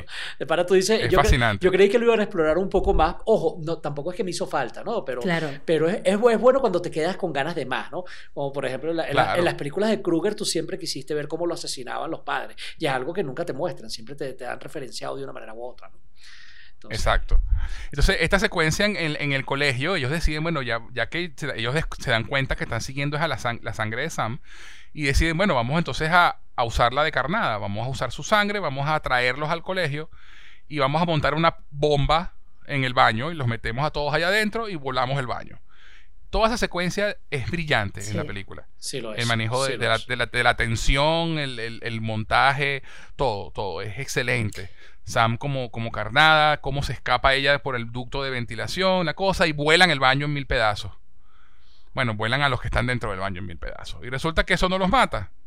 Porque cual Terminator 2, vuelven a armarse. Se descomponen y vuelven. Entonces ahí ocurre un, ocurre un, un momento narrativo excelente donde ellos deciden, donde, donde Kate, pues muy pragmática, decide, mira, si quieren a Sam, va- vamos a darles a Sam. Claro, claro, claro. Porque se dan, se da- se dan, se dan cuenta de, de que no, no, no, lo- no están atacándolos a los demás a menos que se atraviesen y jodan mucho. Pero si no les paras bola, ellos te ignoran. Exacto. Entonces, este, vamos a, vamos a, a- a dar a Sam de sacrificio para que dejen de joder, porque la están buscando a ella. Hasta que, de nuevo, Josh descubre leyendo un artículo, unos artículos, unos recortes, que hubo una sobreviviente del campamento Nightwing en los 70. Entonces dice, mira, entonces no, no, no tenemos que matarla, vamos a ver cómo hacemos. Y le dan la vuelta y deciden, bueno, sí, hay que matarla, pero revivirla, porque eso fue lo que le pasó a la chica del, del campamento. La matamos para que pare la maldición y la volvemos a revivir. Y entramos, y, y- es buenísimo porque ahí es donde la relación entre Sam y, y Dina eh, agarra mucha más dimensión, ¿no? Con, con- con todo, todo este estrés que están pasando ellas dos. Sí. Y, y me encanta cuando, cuando ellas están hablando, está, están teniendo como ese último momento ellas dos. Y ella le dice, cuando esto, todo esto termine, vamos a salir, vamos a una cita, escucharemos de Pixies, nos vamos a besar y será la mejor noche de nuestras vidas, pero ahora mismo tienes que morir. Por ese orden. sí, sí, sí, sí, sí. Este, y, y de verdad que ese tercer acto de la película es fabuloso. Ocurre en un supermercado donde trabaja Simon, que además vieron el detalle que es el empleado del mes por no sé cuántos Sí, meses. toda la vida. Sí, sí, sí, sí, sí, sí, sí. Todas las fotos son de él. Resulta que te, y te enteras luego de que, de que el chamo trabajaba todo el día porque también padres Claro. ausentes, mantenía a su familia, este, y la de las drogas era una forma de hacer dinero. pues. Claro, claro. Este, y buenísimo también porque tienen para matar a Sam le empiezan a, a- Kate, es tu turno. Y si llega la dealer con el poco de pepa, Con las explicándole, instrucciones. tómate esta, después te tomas esta, las instrucciones, esa Con la epinefrina. tomas esta y sí, sí, te- y tienes que esperar cinco minutos para tomarte las últimas pastillas, porque si no, Yo estaba, sí, yo estaba esperando que, a ver si se atrevían a hacer alguna referencia a Pulp Fiction, pero no había salido. Así. Claro, claro. Aparte, bueno, lo de Pulp Este, Fiction de era verdad. otra sustancia más allá de la pastilla. Que a lo mejor unos Pues niños sí, no, no, tendrían acceso. Total, total. Exacto, exacto, exacto. Entonces, este, y ocurre esta última secuencia, además que es buenísimo porque eh, eh, la conexión entre los personajes siempre fue muy buena. Preciosa, es un te- grupo te- te precioso. Sí. Y hay, y hay que reconocer que la química los entre los actores también es muy buena. Sí, O sea, los sí. chamos, Está Sí. muy bien en interpretada. para, para ser unos desconocidos, wow, Sí. acaban de catapultarse. Total. Sí, y entonces aquí ocurre otro de los rompimientos de, de género. Los que sobreviven son las minorías. Correcto. Sobrevive el negro sobre- y sobre- sobreviven la negra y, la- y las lesbianas. Sí, sí, sí. Y- Loquísimo. Y hay, y hay que mencionar algo que no hemos mencionado y que eh, es gorgeous, hermoso, glorioso en esta película, que es una de las cosas que más me chavo, y es la violencia gráfica. O sea, las muertes Oh, sí. son tan grotescamente buenas que tú dices, esto no existía desde los años 80. Sí, sí. Es que ni desde los 90. Por desde fin los creatividad. 80. Sí.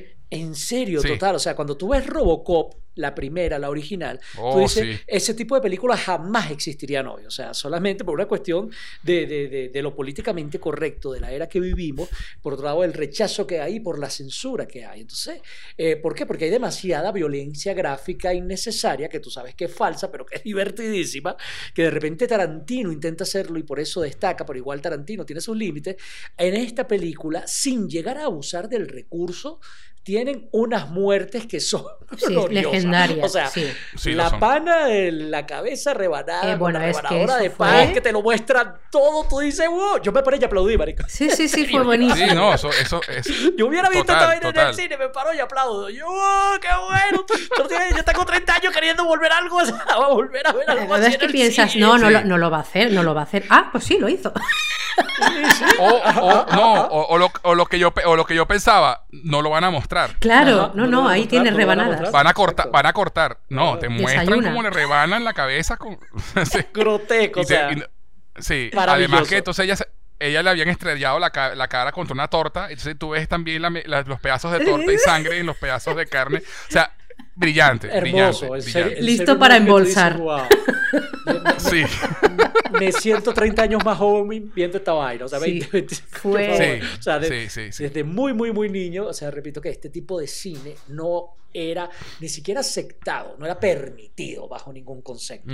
Y esta, y esta película se atreve a llevar a la generación las normas y las relaciones de, lo, de la era de lo políticamente correcto hacia este lugar de violencia totalmente incorrecta.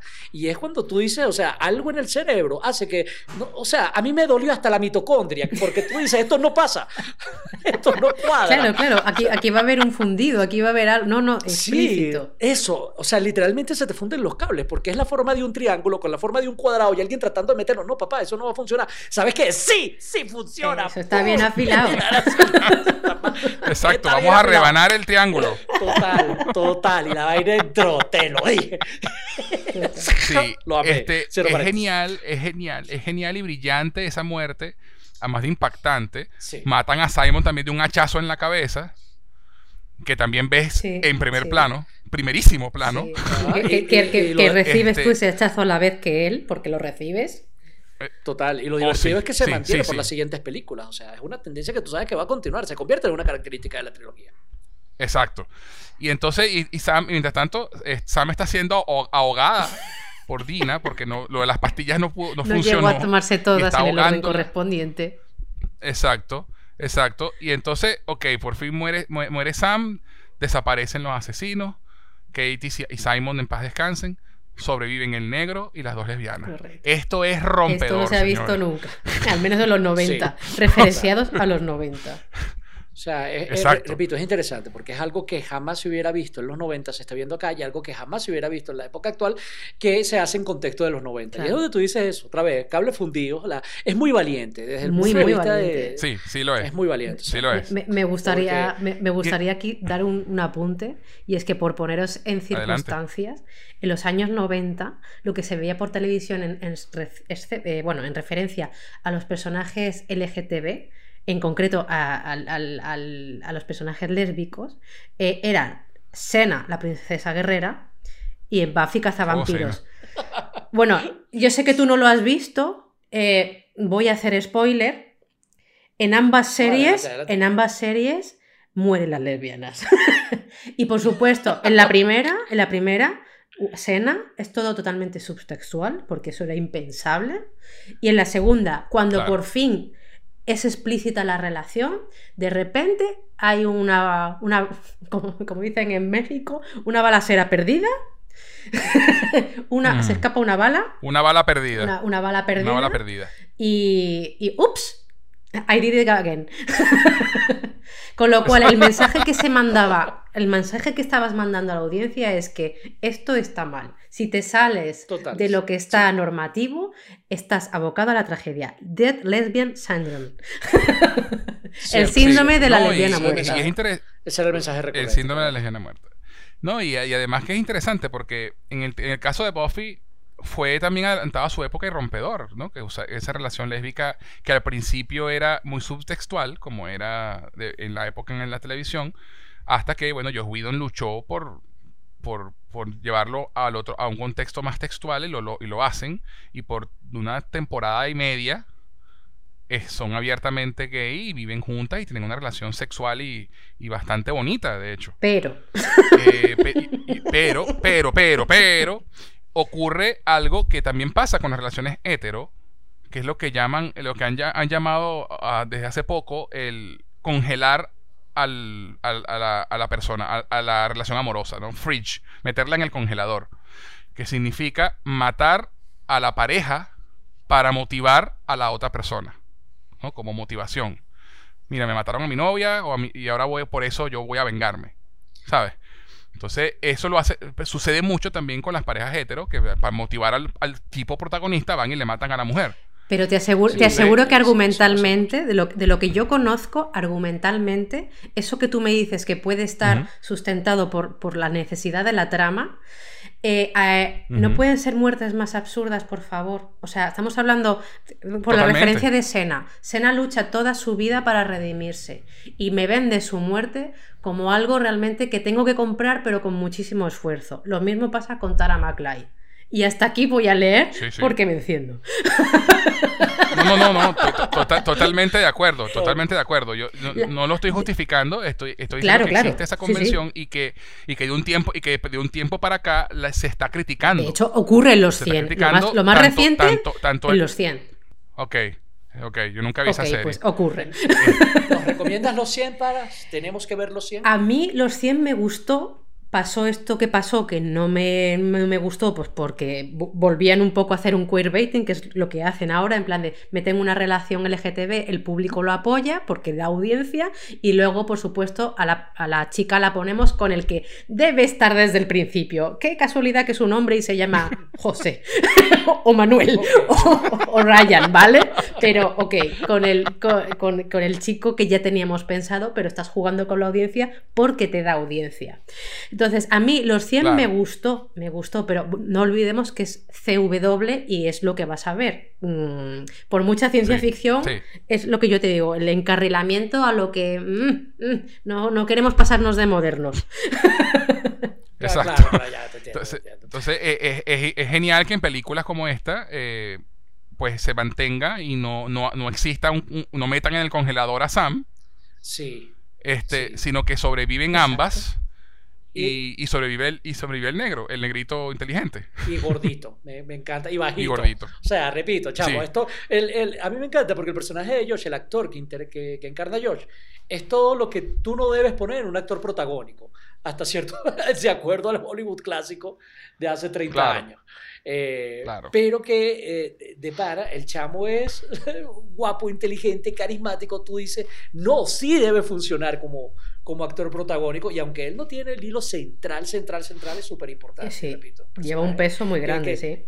que se roba tu Sí. identificación y su amor desde el principio, otra vez. Este, eh, Entonces- muy valiente todo lo que se hace. Muy valiente, sí señor. Entonces, claro, ahí te dan cuenta, entonces, bueno, hablan con el policía, hablan con Nick y, y resulta que, bueno, como la, la narrativa que se forma es que le echan la culpa de todo a los dos dealers, Exacto. a Simon y exacto. a Kate. De hecho, a- me acabo de acordar de una cosa que acabamos de olvidar y que también es un, un tópico que están rompiendo, es el de el del maleante del centro comercial que, que a él le culpan por haber eh, pintado con la pintura todo y gracias a ese cebo de que, de que Josh le ayuda a salir dándole un clip porque lo, lo tienen detenido porque, claro, como ha vandalizado el centro comercial y él lo único que es es, es empleado de mantenimiento. Pero claro, es el afroamericano Sí. de, de mantenimiento, con lo cual Mm. está señaladísimo. Pues no. Y gracias a que Josh eh, considera que es buena persona y es inocente y le da ese clip para que se quite las esposas, si no recuerdo mal, recogemos ese cebo en la otra película y les ayuda porque les devuelve el favor. Así es, así es. Y entonces se crea esa narrativa de, una vez más, la, Shady Side y su, y su gente de mierda este, acaban, acaban con, asesinando gente y no sé qué. Y hay un momento muy bueno en el que el policía Nick eh, está tratando de, ver si saben algo más, me imagino, y le dice, pero ¿qué fue lo que pasó? ¿Estás segura que quieres que tus amigos carguen con la culpa? Y, y, Dina le dice, no, pero ya están muertos. Entonces, eso va a ser la historia y no voy a hablar más. Y entonces, y, y tú dices, bueno, y, es por eso que digo que la primera película eh, sola en sí misma tiene un, es, redondita no si, si, quitamos el epílogo o, la parte final del epílogo sería una película redondita chévere.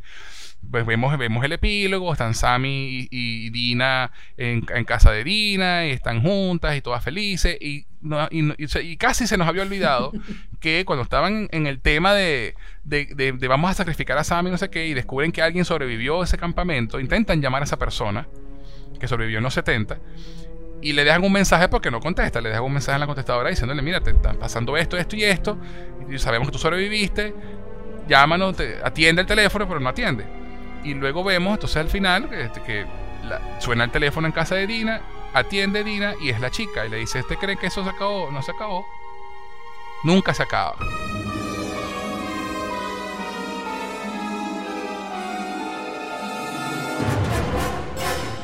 Resulta y pasa, pues, que la bruja, porque en este momento todos creemos que es la bruja, poseyó a Sam.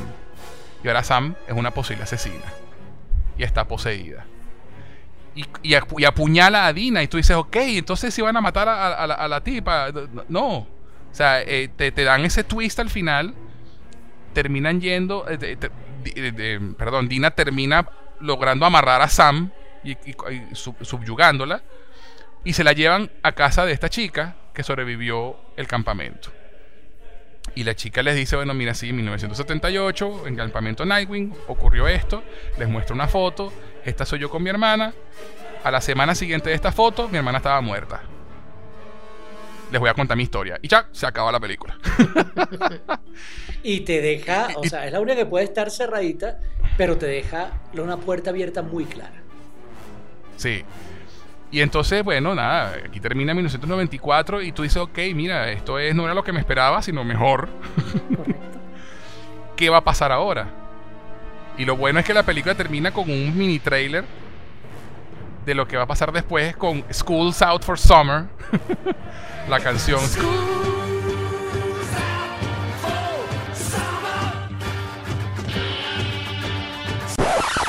que la usan en todas las películas setentosas.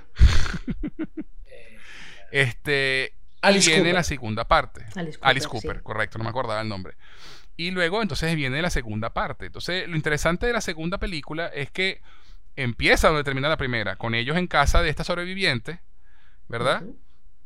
Eh, escuchando la historia. ¿Qué pasó aquí?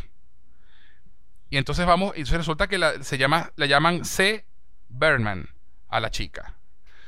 Y entonces vamos al flashback y la segunda película es básicamente un flashback largo donde, donde vamos a este campamento Nightwing, uno, obviamente una obvia referencia a, martes 13 o viernes 13 con el campamento Crystal, Crystal Camp y Jason. Y de hecho el asesino de, es básicamente un homenaje a Jason, que es un tipo enmascarado con un hacha persiguiendo gente, matando gente en un campamento. Y vemos la historia de las dos hermanas, ¿verdad? Eh, Katy, ¿qué se, me fue el nombre de, la, de, la, hermana. Cindy y Christine, eh, ¿no? Cindy, exacto. Cindy y Christine. Cindy, que es C. Berman, y la otra que la llaman Siggy, ¿no? Le tiene ese sobrenombre de Siggy. Y entonces, interesante que la, la, primera canción que uno escucha es The Man Who Sold the World. Exactamente, eso, eso a mí me dijo, eso no es de los 70, eso no es del 78, fue lo primero que pensé yo. Claro, pero la versión de Bowie sí es del 70. La original sí. Exacto. Este, y es interesante que usen esa canción porque nos damos cuenta al final de esta película que hubo un hombre que vendió el mundo. Literal, literalmente. y de hecho, vuelve, y de hecho vuelve a sonar al, De hecho, vuelve a sonar la canción cuando, cuando te revelan la verdad, pues. entonces es bien interesante. Este, y estas dos hermanas, entonces, bueno, eh, tienen, tienen dos personalidades completamente diferentes. Ambas son hermanas que viven en Shadyside, pero una de ellas, que es Cindy, quiere salir del hueco, ¿no? Ella, ella tiene la actitud positiva de yo puedo salir de aquí si me comporto y me uno al grupete de la gente de Sony Vale. Y entonces ella se ahorra mucho dinero para comprarse una polo elegante, una polo pija, una polo cifrina. Se, enamora y se empata con un chico de, de, del otro lado del, del, pueblo y, está buscando salir. Su hermana menor, que, que sí, eh, que por cierto la interpreta esta chica Sadie Sink, que actuó también en Stranger Things, que hace un papelazo allí, por cierto este, es, la, es, la, es su hermana menor y le tiene resentimiento a su hermana porque quiere escapar también en un paralelismo a, la historia de Dina y Sam, en que, mira, tú quieres huir de esto y, esto es lo que somos y me, deja, y me tienes abandonada, también sus padres ausentes, la mamá, papá trabaja, la mamá nunca está en la casa. Se, la misma historia, historia trágica de la gente que vive en Shadyside. Pero esto ocurre en un campamento de verano. Y lo primero que vemos es a, a Siggy siendo perseguida por, la, por el grupo de cifrinitas del, del, campamento. a las que quiero yo agarrar a, a matar a batazos a todas y cada una de ellas, por cierto. son horribles. Este, eh, especialmente a la loca principal, que es una mardita, que es Shelly, que actúa buenísimo, la carajita, la verdad. En serio. Tiene una cara de. En serio. Si te hizo odiarla es porque lo hizo muy bien. Lo hizo, sí. sí, sí, Lo hizo muy y están persiguiendo a Siggy porque eh, no me acuerdo exactamente. Se robó dinero, ¿no? Creo que ah, se había robado un dinero. Entonces, la están acusando de, eso. Eh. Y la están acusando de eso y la, y la, quieren colgar del árbol como, como a la bruja, ¿no? Y la están acusando de ser la bruja, exacto, también. Exacto. Exacto. Está, y la queman con un cigarro y todo, con un, con un, un yesquero, un cipo.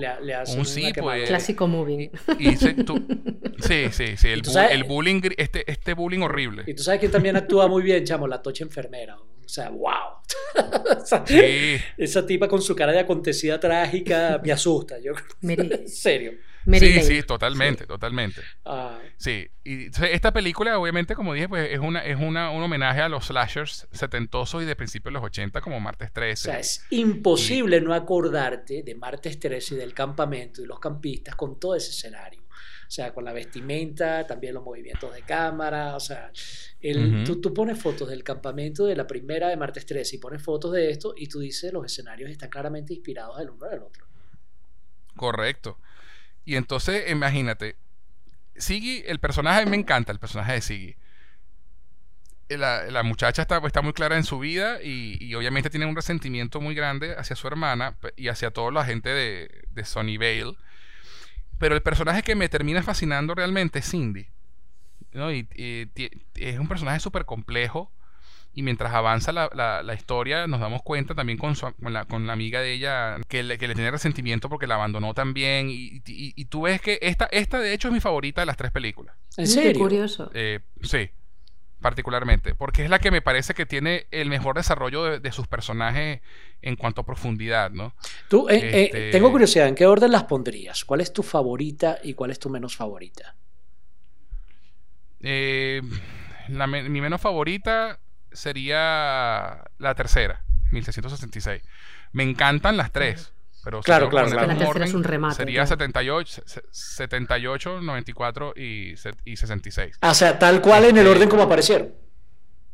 No, no 94 fue primero. Ah, ah, no, okay. ah, era 78, 94 y 66. y 66. ¿Y tú, Paz? En el orden actual. 94, 78 y 66. Sí, sí, sí.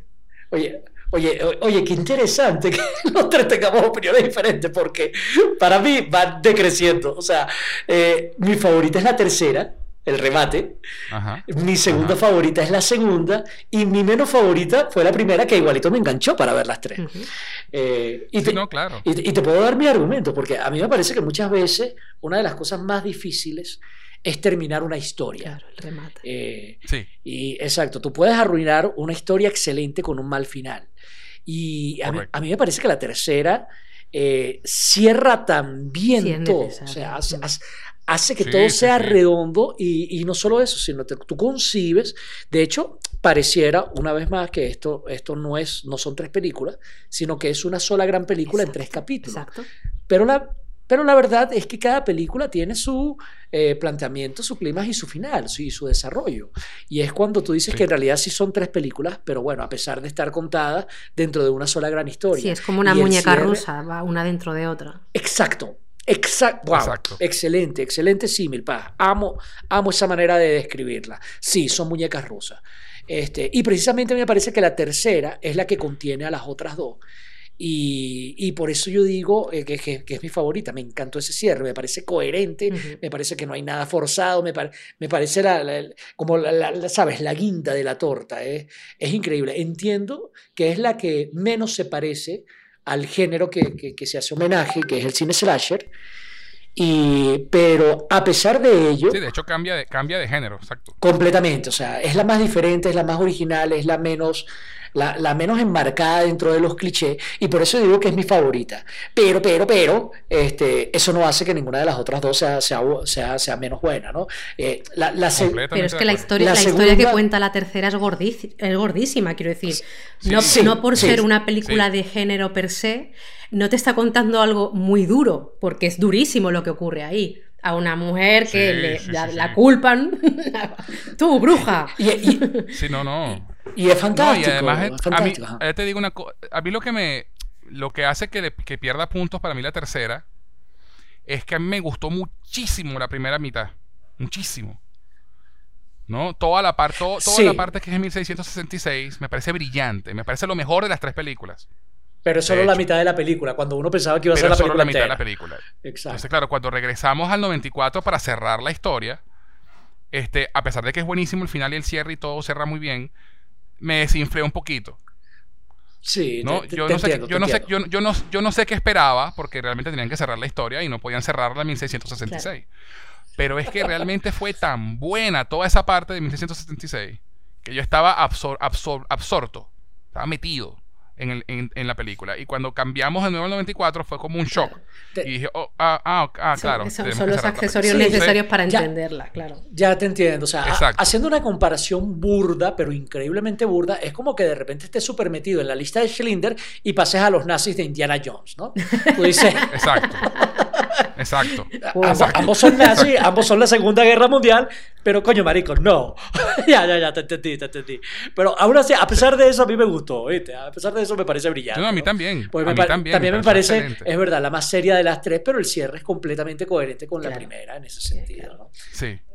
Entonces, me gusta el sete- 78 porque además de eso, me gusta mucho el- el- el- los personajes de, la- de esa película, el desarrollo de los personajes. Sí, es la que tiene mejor arco- desarrollo de arco- personaje, eso te lo concedo. Eh, El, el arco de Cindy con Siggy, con, con la otra amiga, el, el- incluso el arco de Tommy, que es el que termina siendo el Sí. asesino del, del hacha, ¿no? y cómo, y to- cómo lo vemos Tommy. poco a poco convir- convirtiéndose en el asesino, el momento en que le ponen la, saco saco. de papas en la cabeza y tenemos esa, esa toma reveladora con la luz sí, y- sí, sí, que lo vemos sí. por primera vez como el asesino. y, o sea, eh, me, me encanta, me encanta esa película. Este, me parece genial. La enfermera, lo que decía Pablo, la- la- qué buena actuación la de ese personaje que es la mamá de La que Ruby. intuye lo que va a ¿no? pasar. Eh, la, la que intuye lo que va a pasar. Y no, y no solamente eso, después vemos que ella estaba investigando y, te- y, el libro, y ella tenía el libro con el mapa y, ya y entendemos que ella había bajado y había visto por la pared con los nombres y por eso es que ella ataca a Tommy. Porque ella vio que el nombre de Tommy Estaba escrito en la claro. pared. En la piedra, porque el- en, esta, en esta maldición, cuando alguien, cuando el, el demonio posee a alguien, eh, su nombre queda escrito en una, en una piedra, en, en- en el, en este altar satánico que está debajo de- del- del campamento. Entonces, y por eso es que ella ataca a Tommy, porque dijo, mira, este tipo se va a volver un asesino, lo voy a matar antes de que pase. O sea, pasa much- eh, eh, me gusta muchísimo la historia que cuenta la segunda y además el final de la segunda es... oh, los últimos Sí. Eh, te deja 20 minutos mucho son- más picado que, que- que la primera. O sea, me explico, tú puedes ver la primera y esperar una semana o dos para ver las otras de la 2 y la 3, pero Sí. terminas la 2 y enseguida quieres ver la 3. Sí, sí, sí. O sea, además que el, el bait and switch que hacen con Cindy y Siggy es buenísimo. Porque, porque tú, tú estás toda la película creyendo que la que está contándote la historia es Cindy en el presente. Porque la llaman C. Burnham. Y resulta que sí, a Cindy la matan y la matan bien feo. Sí, sí. Sí. O sea, la matan de forma que no hay manera de que no hay manera de poner una tirita decir. ahí, ¿eh? No, no. Exacto, no una bandita ahí. Incluso no. la manera en que la otra sobrevivió, o sea, yo ya me imagino a, mi- a mi- a mis amigos médicos viendo esto diciendo, ay no, pero eso es imposible. Y yo decía, "Oh, coño, pana, ok, ya va, cálmate, pacto de credibilidad. Sí, claro, Y- bueno. Y lo otro interesante es que en esta segunda también vemos a Nick joven, ¿no? El personaje del sheriff. Sí, que es Y ve- y cautivador. Qué bello ese hombre. Muchísimo. Sí, sí, sí. Y además es, es muy interesante ver que en- en- a esa edad, en ese momento, él todavía estaba como conflictuado con, con- con lo, con lo que estaba pasando, Sí. ¿no? Con, lo que, con la responsabilidad que tenía sobre sus Sí. hombros. Porque se, tú vemos en un principio a su, a su hermano diciéndole, tú vas a ser el próximo sheriff, vas a ser orgullo de la familia. Y vemos que él con- conversa con Siggy porque tiene una atracción con ella y le dice, "Pero yo, yo, yo no quiero ser esto, a lo mejor yo quiero ser el chico que le gusta a Stephen King, además que el nombre es Stephen King. Puntos a Este, favor de la a dos. chi- Sí, la chica y enamorado de la chica rara de, so- de, de Shady Side. O sea, él, él- él- él quería como una vida normal, pero tenía esa presión de, mira, tú eres el próximo porque te enteras en la tercera película, que te enteras que él es el villano de la historia, ¿no? Y, y entiendes por qué rechaza a la chica al final. Que tú dices la bruja, además, Sí. yo creo que tú me quieres, y demás. Eso es incoherente, entre comillas, con el personaje, hasta que tú ves la tercera. Claro. Y por eso es también que amé Sí. tanto la tercera, porque se nota que esta película fue pensada con el final al principio. O sea, es, bueno, esta película, esta, este- esta trilogía de películas termina así. Y de ahí para adelante construyeron las otras dos. Y eso no es tan, tan, tan fácil de, eh, repito, de planificar en un guion. Y, y es lo que me causa aplausos de pie a mí. Sí, porque te da muchísima tristeza. Cuando, cuando él reniega de ella, te da muchísima tristeza. Sí, Exacto, good is evil. Al final, y entiendes exacto. todo. Además que el apellido, es, el apellido de él es Good, Good, ¿no? sí. Entonces también es, es en ese, ese juego Guiño, de palabras de guiño. Good is evil. O gui- ajá, otra vez, una vez más, un guion increíblemente bien planificado. O sea, lo, lo, No, otra cosa, lo bueno es malo. Tú dices, Ajá. esta gente se, se planeó muy bien. Ajá. Sí. Lo otro interesante en la parte geográfica es que eh, vemos que, bueno, el asentamiento en 1666, el asentamiento estaba allí, donde estaba el árbol donde la, donde la guindan y toda la- donde ahorcan a, a- la, Freer, a la supuesta sí. bruja, a Sarah Frears, y luego allí se construyó Campamento. el campamento, Por el musgo. y sí. luego allí está el centro comercial en los 90. Entonces, vemos a través de las tres películas el, esta- esto, como decía George Lucas, de las, sobre las precuelas, que es como poesía, riman con las películas viejas, ¿no? Y vemos que eh, hay un, este, este espacio, esta, esta, esta vaina en el suelo que da que, utilizan en las tres películas para salir de allí, ¿no? Que, que, que en, la, en la película del, de los, del 78 era la- el comedor del campamento, en el pasado, en el 66, era la iglesia, y en el presente es en una de las bodegas del centro comercial, ¿no? Y, y las tres películas tienen ese momento en el que entran o salen de esa rendija. Sí. Y la, la- la- la- la continuidad geográfica también estuvo muy Sí. bien.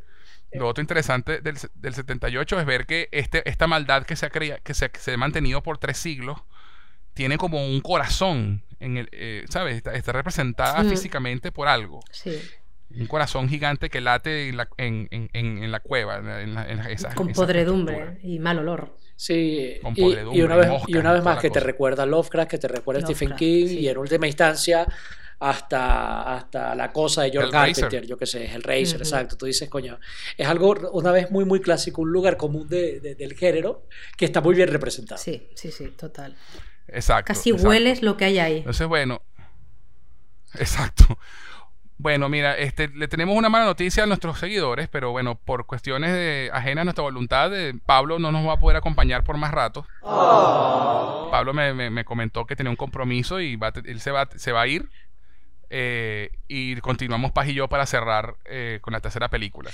Sí, va- Pero antes de irte, Pablo, quiero que nos cuentes sobre la tercera película. Danos un- una intro de la tercera película y, plantea la cosa y, luego nos abandonas. ¿Sabes qué? La, tercera, la- las abandono, lo- los acompaño con, amor en, espíritu, pero sí, otro compromiso aquí, ya, casi, ya, casi es la hora.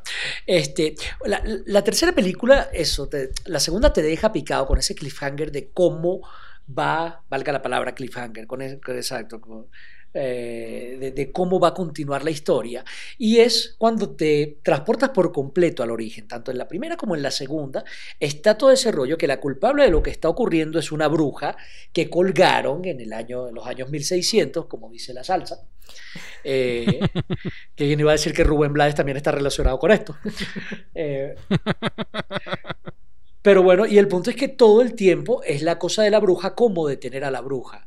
Y esta tercera película comienza precisamente revelándote ese contexto y, y es fantástico porque esta, eh, eh, esta niña al tocar el cadáver de la bruja, esta vez el flash ese eh, editado No, es, con- es porque acuérdate que juntan la mano con el cuerpo. Eso, esa es Exacto. la diferencia allí. Exacto, al juntar la mano con el cuerpo, el flash de TikTok del millennial drogado cobra coherencia. Eh, y, y en lugar de ser un TikTok de 30 segundos, es una película de una hora. Y es una película dentro de una película. Sí. Eh, es- esta última película dura hora y media aproximadamente, una, una hora y 45 minutos. Creo que es la más larga y dura dos horas, ahora que lo, que lo recuerdo bien. Sí, Y, sí. y toda la sí. primera hora, toda la primera mitad de la película es esta niña que juntó las manos encarnando a la bruja en 1666.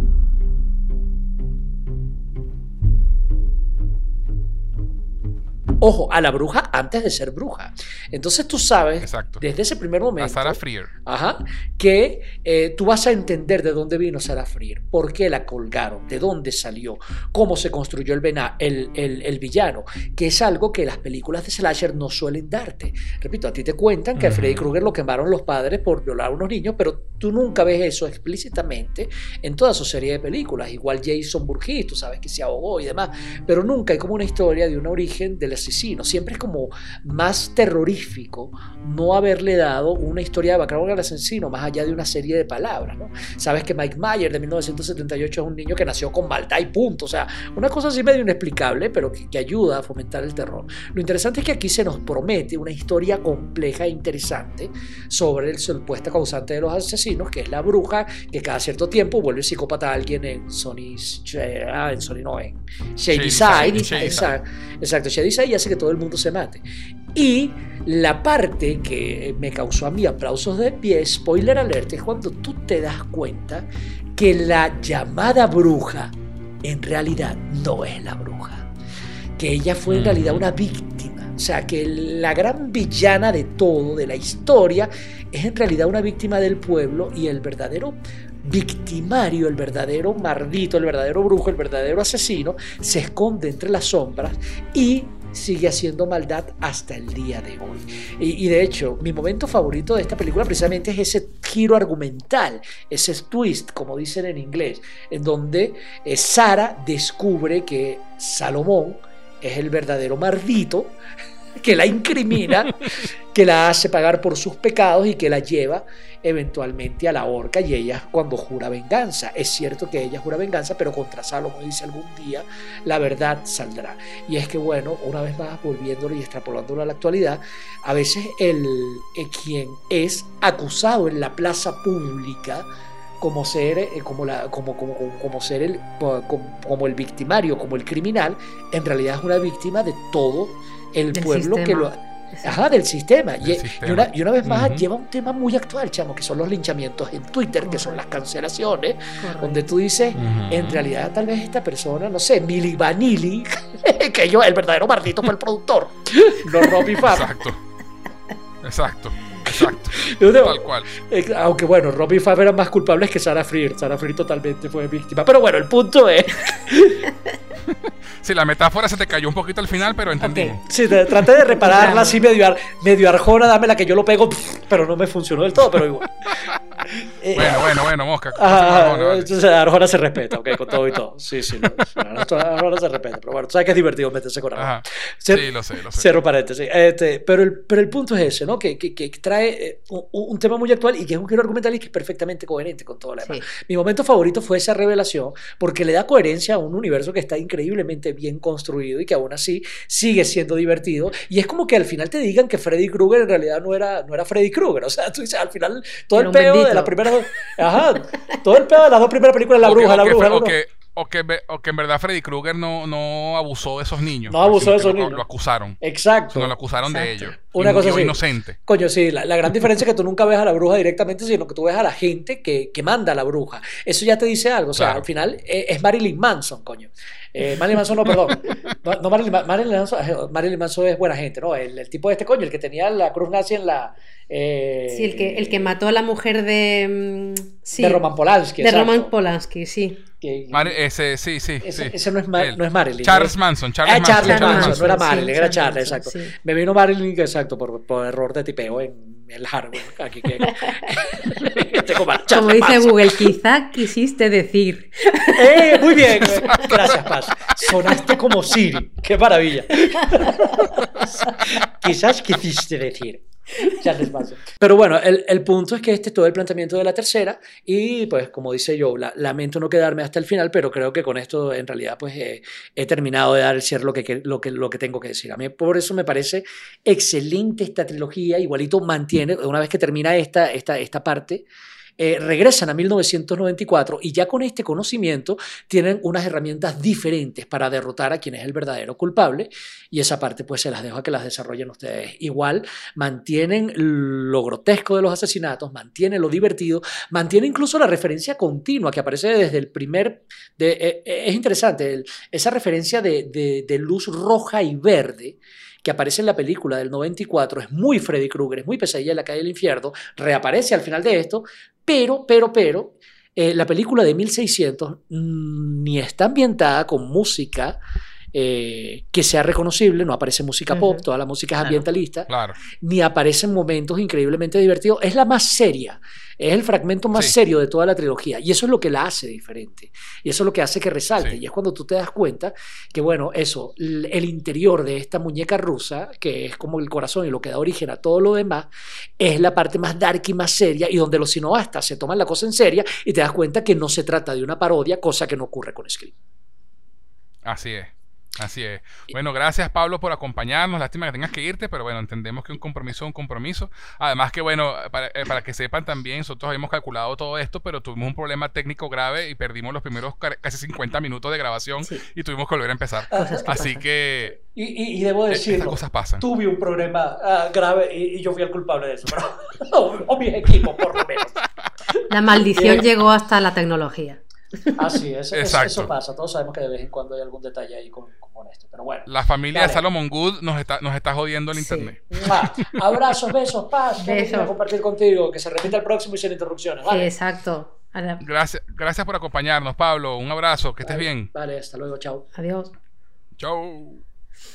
Bueno, seguimos tú y yo, Paz. Solo puede Ah, quedar ah, uno, una- José.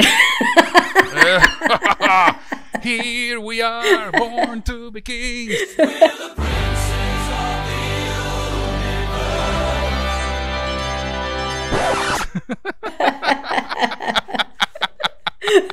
Solo puede haber uno. Quedó, quedó la Este- final entre tú y yo. Eso, eso. Y bueno, mira, Pablo pues, eh, estableció muy bien el- la, la tercera película. Eh, además, una cosa que quería comentar, por cierto, eh, que cuando Tommy eh, se convierte en el asesino, de- el asesino Del de- saco, sí. del, saco, Y el hacha, sí. eh, la- la- la- la- en la banda sonora se escucha muy sutilmente un guiño al tema de Jason en, en Viernes 13, en Martes 13. Es un... un cha, cha, cha, cha, cha. Qué bueno, no me di cuenta. yo de eso. pero muy suavecito. Yo, no, que yo, como te dije, las volví a ver ayer para, para refrescarme. Y, y justamente me di cuenta en ese segundo visionado de, ah, mira, aquí está sonando el ch, ch, ch, pero muy suavecito y mezclado con, con la música original de la película. ¿no? Qué bueno. Siguen las referencias. Qué bueno. Sí. En este, todos los detalles, están bueno, en todos los detalles, sí. sí, Mimo sí, sí. excelente Además los que- detalles. Sí, otra cosa que pasa rompedora en, esta, en, la segunda película, que también se me olvidaba mencionar, el asesinato de menores de edad. Eh, es verdad, es velado. Es velado porque no se ve. Tuvieron esa delicadeza. No, no, no- exacto. Eh, lo más que llegas a ver es un bracito por Sí, ahí. es un exterior. Una piernita por allá. No, no, no lo ves, pero sucede. Sí, ahí, ¿no? ahí O sea, fueron respetuosos, sí. exacto, mueren menores de edad. El, el que más dolió fue el gordito de los lentes que, Sí, lástima. que ay, pobrecillo. Otro que estaba también Pobrecillo ese niño. marcado. Sí. y fíjate, gordito de lentes, pero blanco.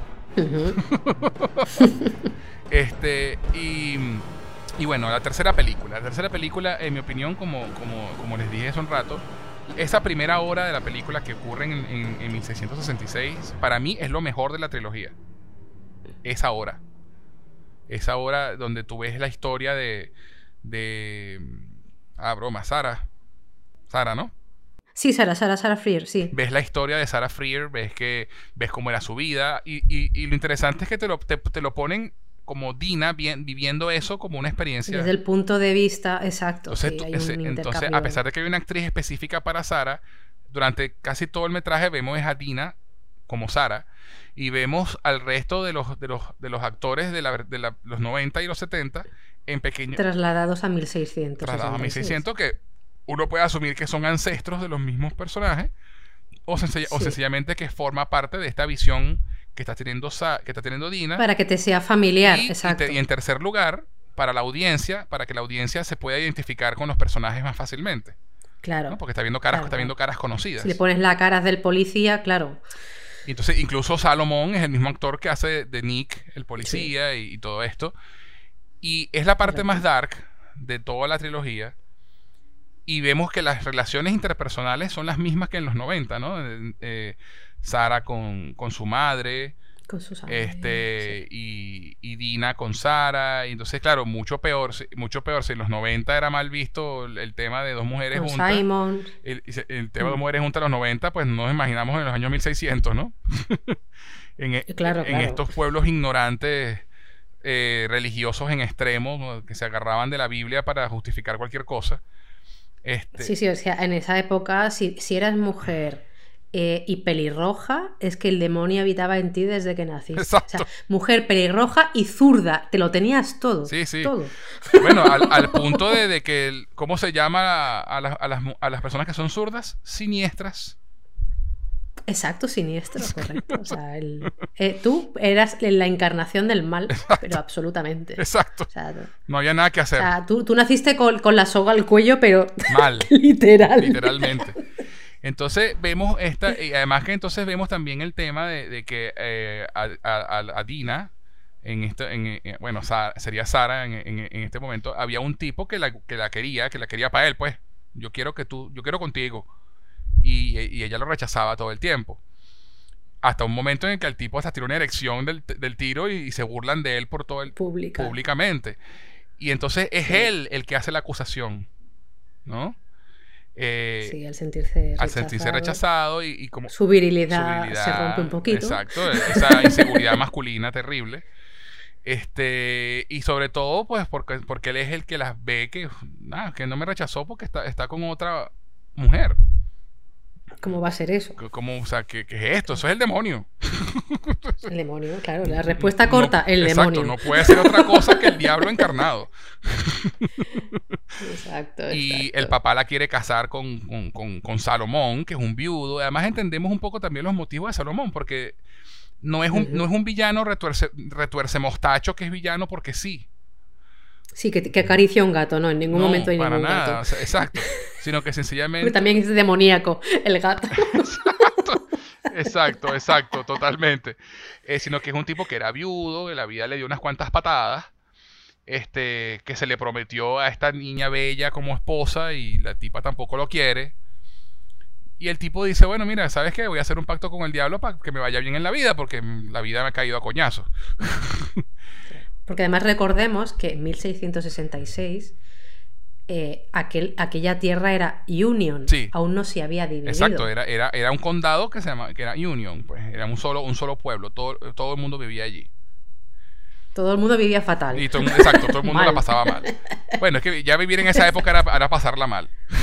Sí, sí, pero ya o sea, en, la, en la máxima, en la, en la máxima potencia. Exacto. O Entonces, sea, ahí- te salía un grano y morías. exacto, exacto. Ahí no había, estar embaraz- embarazarte, eso era 50-50. Eh, claro, claro, suerte. Suerte, ¿eh? señora. Suerte, señora. Tiramos la moneda. Se cayó, cayó, cayó Cruz, usted se murió. ok. Este, Pero se lleva el juego del programa. eso, eso.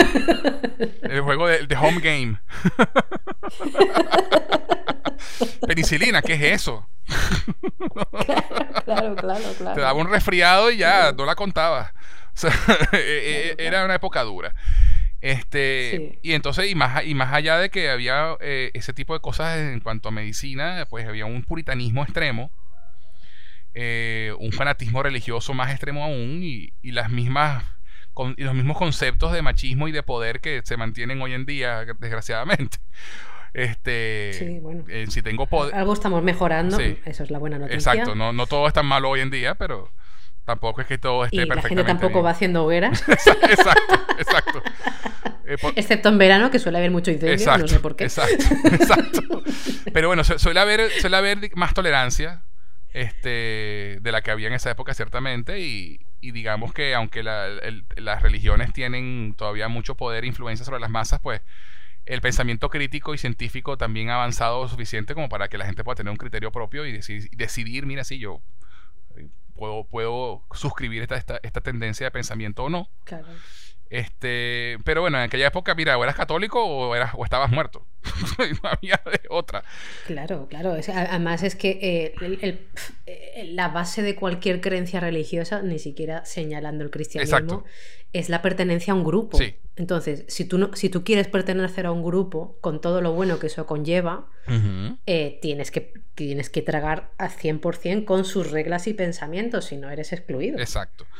Entonces, bueno, lo, lo- lo interesante de, de- de esta, de esta primera mitad, pa- pa- vamos a enfocarnos un poco en, la- en esta primera mitad, este, es, es eso, ¿no? Ver la progresión de, de cómo este pueblo se va volteando poco a poco a- en contra de, de Sara, en contra de, de Dina, o, este, o la bruja.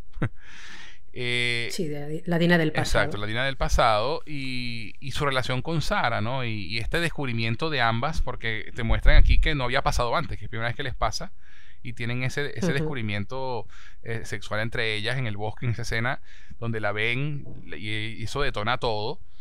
Y es Salomón el que protege a Dina, ¿no? En un principio, y tú dices, mira, esto es un buen tipo, ¿vale? Mira, la está ayudando. Y cuando descubrimos... Sí, parece que parece moderno de pensamiento, Exacto, sí, sí. exacto. Y cuando descubrimos que, bueno, que no, que ciertamente él es el que, el que está creando todo esto, el que crea todo esto, y de hecho el, el primer poseído es el cura del pueblo, el, el pastor, en una escena altamente de- perturbadora, Sí, sí. donde, donde él está con, la, en- con todos los niños encerrados en la iglesia y a todos los niños del, del- del pueblo los asesinó y le sacó los ojos. Le sacó los ojos. Y él mismo se saca los ojos también. Y él es el, y él es el primer, Es el primer asesino de la bruja, entre comillas, ¿no? Y resulta que la bruja no era tal porque era el brujo. Claro, el brujo en ese momento no se sabe. Claro, entonces, Pero cuando, cuando ocurre el juicio, ahí es cuando empieza la salsa. sí. Ajá.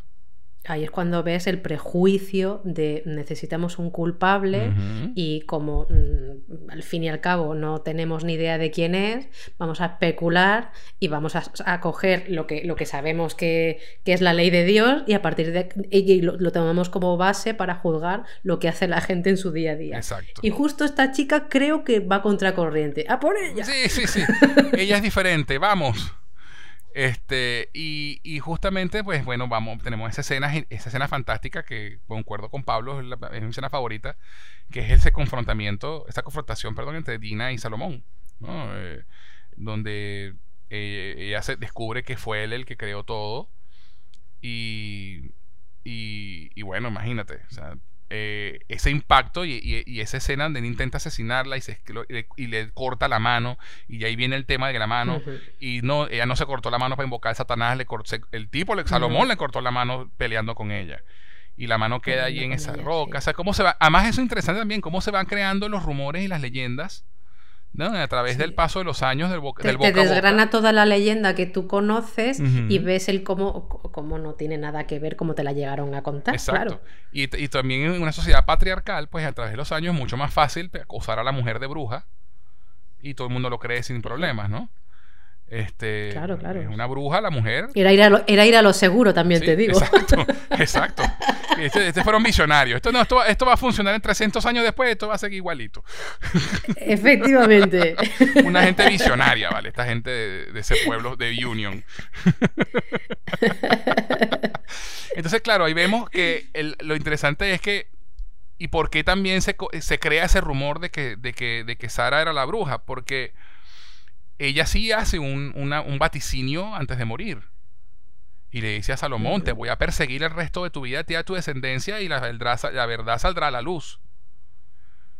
Y yo, Pero si te fijas, un, un- elemento nuevo que creo que aquí, que, de hecho, creo que es muy, muy que se agradece, es que mientras que Salomón eh, persigue un fin egoísta con todo lo que está haciendo, que es la prosperidad para él y su y familia. para la parte de la ciudad que luego llega a ser Sunnyvale, Ajá. la maldición, entre comillas, y eso es una maldición que para mí no lo es, porque ella lo único que quiere es que se sepa la verdad, Ujú. no es una maldición, No lo es. como un deseo desesperado. Sí, Ese deseo no conlleva violencia, para nada. porque las maldiciones conllevan que, pues lo que él hace, que una persona se vuelva loca y para vengarla a ella haga daño a los demás. Ella no invoca, es lo que tú crees, lo que te hacen creer, Claro. pero no, su, entre comillas, maldición no es una maldición, es un deseo de que se sepa la verdad, evidentemente utilizando instrumentos poco comunes porque entra parte de hechicería, pero...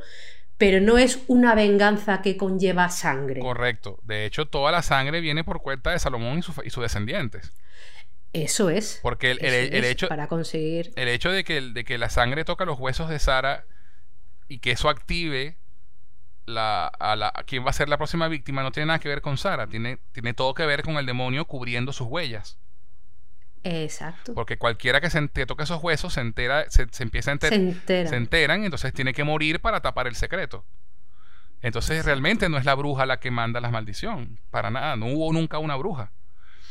Y Exacto, no hubo nunca una bruja. entonces, y es buenísimo también con- pues, luego que muere, que muere Sara slash Dina, eh, que ahí en ese momento vuelve la actriz original de Sara, y es buenísimo la edición allí también como van cambiando de un, de un Ujú, rostro La transformación. la transformación. Y luego la, entierran debajo del árbol. Y luego la- y resulta que no, no la entierran debajo del árbol. Eso en- desde 1666 nunca estuvo su cuerpo allí. Y es interesantísimo porque en la, en la 78, cuando ellas cuando descubren, no, encontré la mano de Sara eh, enterrada aquí en, el, en donde se la cortaron, en el hueco en la cueva. Y cuando van, a- y cuando van al árbol a, a buscar el cuerpo, encuentran una piedra que dice, la bruja vive. Entonces, y, es, y, te, y te das cuenta en, en la película del 66 que fueron las, las, mis- la- las mismas amigos y, y de, de- Que les trasladaron el cuerpo. y dejaron esa roca allí como, como un símbolo de lo que el pueblo de lo, lo que el pueblo la acusó de ser. Entonces eso también perpetúa el tema de que, es una, de que fue una maldición de una bruja antes de morir. Claro, la- ellos perpetúan la idea equívoca de que esto es una verdadera maldición mm, clásica de bruja. Sí. Exacto. A pesar de que quieren todo lo contrario, porque lo primero que hacen es, como tú bien dices, es eh, agarrar el cuerpo para que no lo vandalicen o, o lo- o hagan cualquier cosa. Sí. Y fíjate tú que también ahí explican por qué ese musgo rojo que está alrededor del cuerpo. Que también que es una, esta, esta, esta flor que estuvo allí cuando entierran a Sara en el otro terreno empieza a esparcirse. Sí, ¿no? Y en el campamento aparecen los baños. Porque es la zona donde, donde estaba el cuerpo. de Sara, sí. Es- sí, sí, sí. Y entonces es- es súper interesante ver eso. Entonces, pues, Fue un shock. Para mí fue un shock de cuando, cuando me di cuenta de lo que acaban de hacer, de, de jugar con, con- con la- el- el- lo que hace todo el mundo, prejuzgar, de dar esa historia como buena sin ni siquiera molestarte en escarbar en la verdad. Exacto. Eh, bueno, que, un aplauso. que si investigas un poquito más allá de internet, que es lo que hacía Josh, pues puedes encontrar una verdad diferente. Este, Claro, y, claro. y eso es parte también es que se puede extrapolar, como decía Pablo, a las redes sociales actuales, al tema de la cancelación, al tema de que Y- no- o- si no nos gusta lo que dijo esta, esta, esta persona famosa, vamos a caerle encima hasta que, hasta que caiga su carrera y se estrelle, porque nos da un placer morboso ver, ver caer a la gente que, que está arriba. No sé, es una cuestión extrañísima. Sí, eh, Y también cuando, cuando das por bueno em, eh, cualquier información, como tú dices, sin, sin contrastar. Eh, si esto lo he leído y me lo dice alguien es porque tiene que ser verdad. Sin, sin, sin autocrítica, Sin confirmar. sin, sin ponerlo en cuarentena y, Y lo doy compartes. como bueno y ya está. ¿Por qué? ¿Por qué? Pues porque siglo tras siglo se ha hecho lo mismo. Y además es lo que se suele decir, que la historia está escrita por los vencedores. Así No es. significa que sea ni la real ni la buena. Totalmente, totalmente. Y entonces, claro, y ahora con como hay internet y redes sociales y alta velocidad, esa información falsa se comparte muy rápido y viaja muy sí. rápido. Entonces, mira, Sí, se saca de contexto. saca de y sí. contexto, puedes hacer mil cosas. Es dañina. Sí, sí, totalmente, totalmente. Y, y es un tema que, del, que el periodismo ha con, el, con el que el periodismo ha tenido que lidiar desde esta última, desde este, desde este siglo, desde comienzos de este siglo. ¿no? El tema del- de la investigación. Y el propio periodismo también lo utiliza a su favor, o sea que... Sí, por eso, por eso digo que he tenido que lidiar con eso, ¿no? Porque el, eh, es un tema de, de- entonces ya, ya los que los que reportan no son periodistas certificados, sino es cualquier carajo que tenga Twitter y dice algo, y entonces llega Sí. un medio y agarra eso sin investigarlo y lo, y lo, y lo, lo transmite. ¿No? Y, Total, eh, y- y es un altavoz, Sí, efectivamente. entonces esto del periodismo ciudadano eh, a mí siempre me ha parecido terrible. Pero bueno, este, el, el- el- el- ese- es todo, mira todo lo que estamos extrapolando de una película de terror, entre comillas, ¿no? Este, y, Por, por e- por eso es tan adulta, porque Sí. son jóvenes, pero el mensaje que hay dentro... eh, Es bien- Hola, ¿qué tal? exacto, es, hola, nena, aquí estoy. claro, claro. Entonces, y eso es lo que ha, y eso- Tiene peso, y- tiene y- muchísimo y peso. eso es lo que ha hecho siempre el buen, el buen terror, ¿no? Utilizar esto para hablar de algo mucho más importante, sobre todo lo- el, el bueno, el, el Hmm. terror bueno, ¿no? A- a- el- Hmm, Hablar de, sí. pues, el bebé Rosemary habla de las relaciones de pareja tóxicas, por ejemplo, y, y de, y del control, el control que puede tener un esposo sobre su, su mujer, sobre todo en esa época, pero todavía pasa ahorita. Y, y todas las peli y las buenas historias en general, pero específicamente las buenas historias de terror, siempre tienen un, tras- un trasfondo más allá. Y, Un pozo, sí, y- sí. y no, es, no es nada más el, el- la muerte, la sangre y, y- la, La la- superficialidad, y las sí, tetas. del efectismo. Este, y, este- y eso fue la gran sorpresa de esta trilogía, ¿no? Que, que tú la ves por encima y tú dices, ah, mira, sí, bueno, acá hay una mena-". Pero cuando te pones a examinar, dices, ah, pero mira, estoy sacando, llevo cuatro cuartillas escribiendo sobre esta vaina y todavía tengo material. O sea, y, Exacto. y, y- y es, y es- y es impresionante de verdad que, que se haya hecho una película así como decía Pablo, que se haya hecho en esta época eh, y, con, y tan rompedora, ¿no? Eh, este, o sea, empezando por lo que dijimos hace un rato, los, los sobrevivientes son minorías. Exacto. La pareja protagónica es, son lesbianas y no muere ninguna de las dos. No, no, o sea, yo no me lo pude creer, casi lloro. Sí, entonces, entonces claro, esta primera mitad de 1666, que en verdad aplausos de pie, brillante, excelente, me recordó incluso, claro, salvando las distancias, a, la, a The Witch, ¿no? La, la película de, de Anna. Taylor Joy de hace un par de años, que es una puta Sí. maravilla. Maravilla, sí. este, porque tiene ese- esa, esa, esa atmósfera opresiva, ¿no? Eh, de, de la, de la Sí. época y, y todo esto. Y luego, entonces, claro, cuando se descubre todo, cuando se descubre la verdad, volvemos a 1994. Y es un, y es un, es un cambio bastante brusco, pero es el impacto, ¿no? Parece de nuevo 1994, parte 2. Y, y regresamos al presente porque obviamente tenemos que resolver, terminar de resolver la historia. Cerrar la trama. Tenemos que cerrar claro, la ¿qué- trama. pasa con...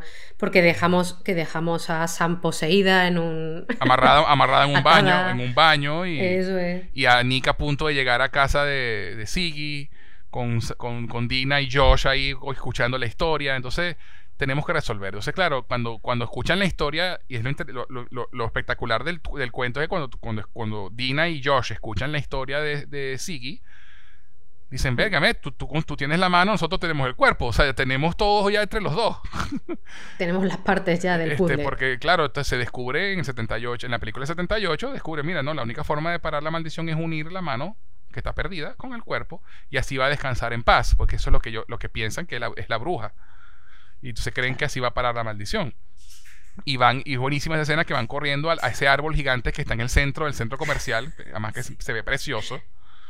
Este, y escarban y, y- y efectivamente ahí está la mano Y ahí hay una mano. está la, el- está la mano. Este, y entonces, bueno, volvemos al presente. Que poco removieron la tierra los constructores del centro comercial también. Sí, digo. sí, sí, totalmente.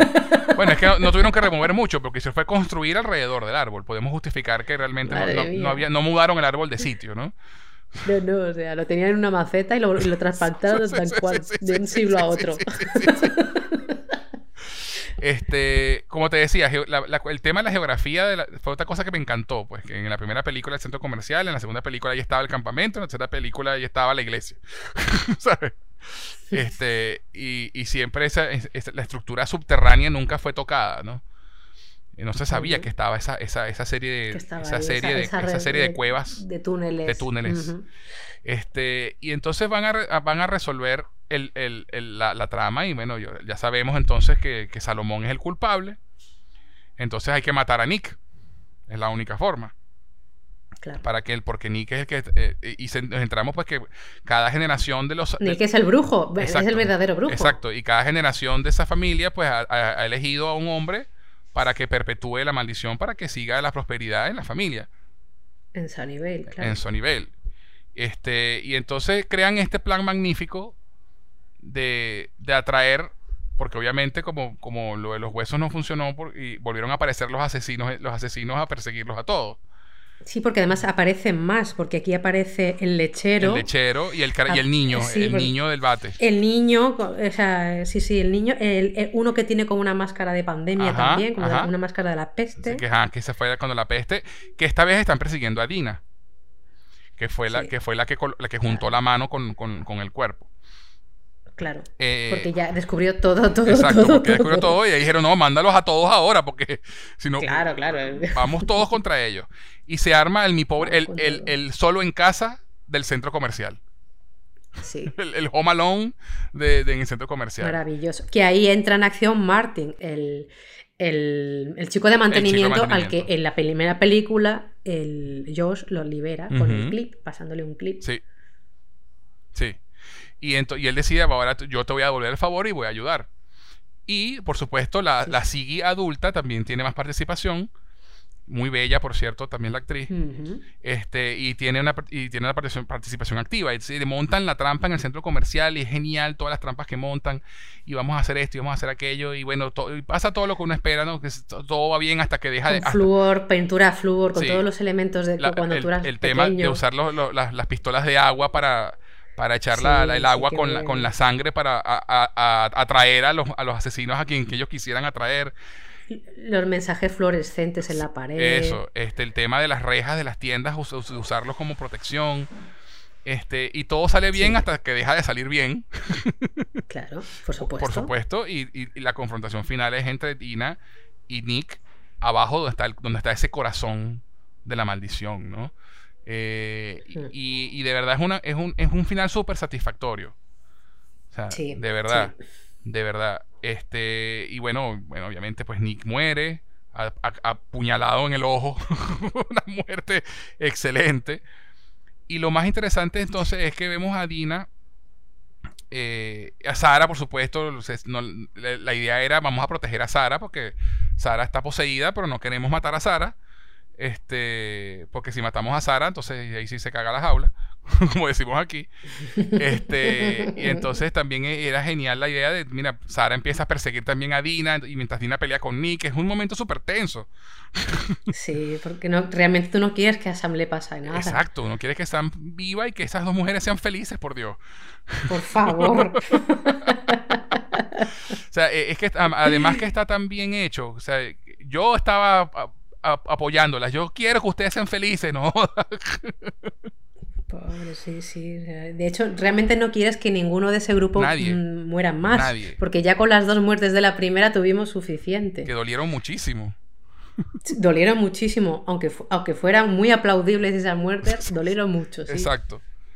Y eso es señal, pues, obviamente, de, de un buen guion, ¿no? Y un buen desarrollo de personajes y buenas actuaciones. O sea, que los personajes Sí, se sí, quedan. Se- se- que has hecho bien el trabajo se- de caracterización del personaje. Exacto. sí. Entonces, y, lo, y, lo- y fíjate que al final, entonces, cuando siguen, matan a Nicky, siguen el camino de las cuevas y salen del lado de Sunnyvale en la casa de Nick. Sí, el- el- se, en esa casa que es Falcon Crest. Exacto. Eh, y, ve- y vemos la- las referencias demoníacas, ¿no? Las cabras, las estatuas de cabras. Bueno, que, cuando lo vi me dio la risa porque dije, a lo mejor tenían que haber ido primero a casa del policía y ya le da la pista, porque hay, hay cabras. Claro, pasa que como Sonyvale nunca pasa nada, ¿para qué van a ir para allá? Claro, claro, claro, pero dije, o sea, si hubiera sido al revés, con una, con una vista así, ¿no? Total- una vista general, totalmente. empiezas a atar cabo rápido. Totalmente, totalmente. Y entonces, y en Velas Negras, el árbol genealógico del tipo con todos los, descendientes. sí. O sea, durante 300 años esa familia jodió en ese pueblo. Ajá. O sea, una, es o sea, tú te pones a pensar. Y, ya- y por fin te, y por fin te cuadra la parsimonia del policía que yo decía al principio. Claro. Es decir, ¿cómo no? ¿Cómo te estás enfrentando a una persona que está matando con un cuchillo con tal calma? Claro, porque, uno- Porque uno- eres uno tú lo el que lo está dirigiendo. Claro, uno, uno lo puede tomar como que, bueno, el tipo es un profesional, ¿no? Y además que en Sony, en, en Shady Side, de todo. en Shady Side ha pasado tanto que, bueno, de pronto ya está insensi- insensible a, a la violencia. Pero no, fíjate, por- y por eso es que no sospechas de Nick desde un principio. O sea, uno, uno dice, bueno, sí, tú, bueno, tú sospechaste de él, te aplaudo. Este, pero Eh, Porque, pero por- porque me llamó muchísimo la atención el, el pasmo con el que él iba a resolver el crimen. claro.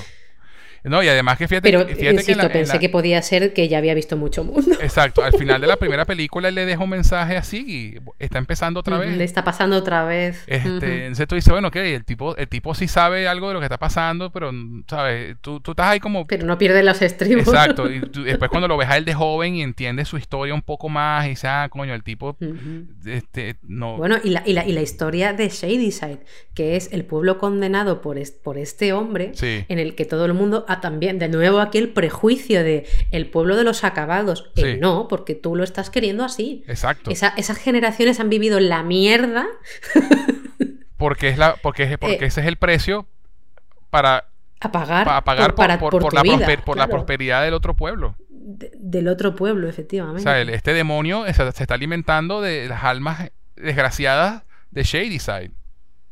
Porque ese es el, ofreci- ese es el ofrecimiento, ¿no? Yo te ofrezco estas almas que van a asesinar de vez en que cada, cada tanto tiempo y tú me das a mi prosperidad. Ese es el, el intercambio, ¿no? Entonces, y, y es genial, un toque genial, genial, que es cuando salen a la, a la calle de la casa de Nick, lo primero que ven que es Sí. un camión se lleva por el medio a un carajo de otra... un accidente. Un accidente, y tú dices, aquí ya todo cambió. Claro, ya, ya empiezan a pasar cosas normales Exacto, ya, del ya- día a día. exacto. Y entonces tienes este epílogo en el que, bueno, te, te van, las noticias lo mismas lo dicen, se acabó la prosperidad en Sonyvale, o sea, las Vaya. cosas están cambiando. Vaya. Y uno sí, muy bien, que sufran como todos, Claro, porque la claro, vida es una mierda. sí. No, mentira, mentira, mentira. Claro, claro. Ahora es el momento de poner una funeraria en Sunnyvale. Exacto. Ahora. Ese, ese va a ser el negocio, el negocio de Sonyvale. La morgue, rápido. Invirtamos. Las pompas fúnebres. Este, Claro, claro, visionario. Y entonces tenemos, bueno, el, el epílogo de cierre típico, bueno, tenemos a, a- a nuestra- a nuestras queridas Dina y, y Sam juntas. Además que, a- además que no mencionamos el- ese momentazo al final de la primera donde Sam besa a Dina frente a la mamá. Frente a su madre. Ole, ole por ella, sí, señor. Sí, ese momento. No, nos vemos entonces mañana, no, nos vemos esta noche. Y No, le no, clava el beso. Hoy, exacto. Sí, la mamá se queda, ¿what? Sí, Y tú sabes, y tú sabes que la madre le va, le va a meter mm, le va a meter una paliza en cuanto salga por lo Sí, que ha visto, porque lo sabes. Eso ocurre Exacto. en el coche. Eso- o sea, eso todos lo sabemos, pero le da igual más y ole por Más ella. valentía, exacto. Ole por Sam. Y entonces las vemos Sí. juntas, vemos a Josh también. Vemos a Josh que, que, bueno, lo único que sufrió fue una fractura de un brazo. Gracias a Dios no le pasó más nada al muchacho. Y descubrimos Sí, quién sí. es la chica con la que le he estado conversando por, por chat, que le firma el, el yeso, ¿no? La- Queen of Air and Darkness Girl. Exacto. Entonces ahí también vemos que, bueno, mira, hay, hay un, hay un posible romance allí en, en ciernes. Su recompensa Exacto. emocional. Exacto. Y vemos que, que las cosas se normalizan. Y vemos que, bueno, mira, ya, la, la mal- ya no hay maldición, ya no hay bruja, se acabó. Pero, pero, pero, siempre hay una escena post créditos. Porque ahora, porque gracias a Marvel, ahora todos esperamos en cualquier película, si sea una película de no sé, de, de Pa- Paul Thomas Anderson, esperamos hasta el final de los créditos a ver si hay algo más.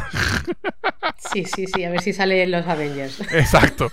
Este, y efectivamente, pues en la escena post créditos de la película vemos esta, esta cámara flotante atravesando las cuevas, viendo las evidencias y, y el libro, ese famoso libro. Y yo me acuerdo haber pensado cuando se escapan de la vaina que nadie va a coger el libro. Aga- aga- Agárrenlo, claro, que no lo dejen ahí. Este, y esas son esa, ese tipo de convenciones que uno dice, bueno, en estas películas tienen que pasar porque si no, no hay secuela. Con final abierto. Este, claro. final abierto y vemos un par de manos. El mal nunca descansa. Exacto, vemos ese un par de manos desconocidas que agarran el libro y se lo llevan.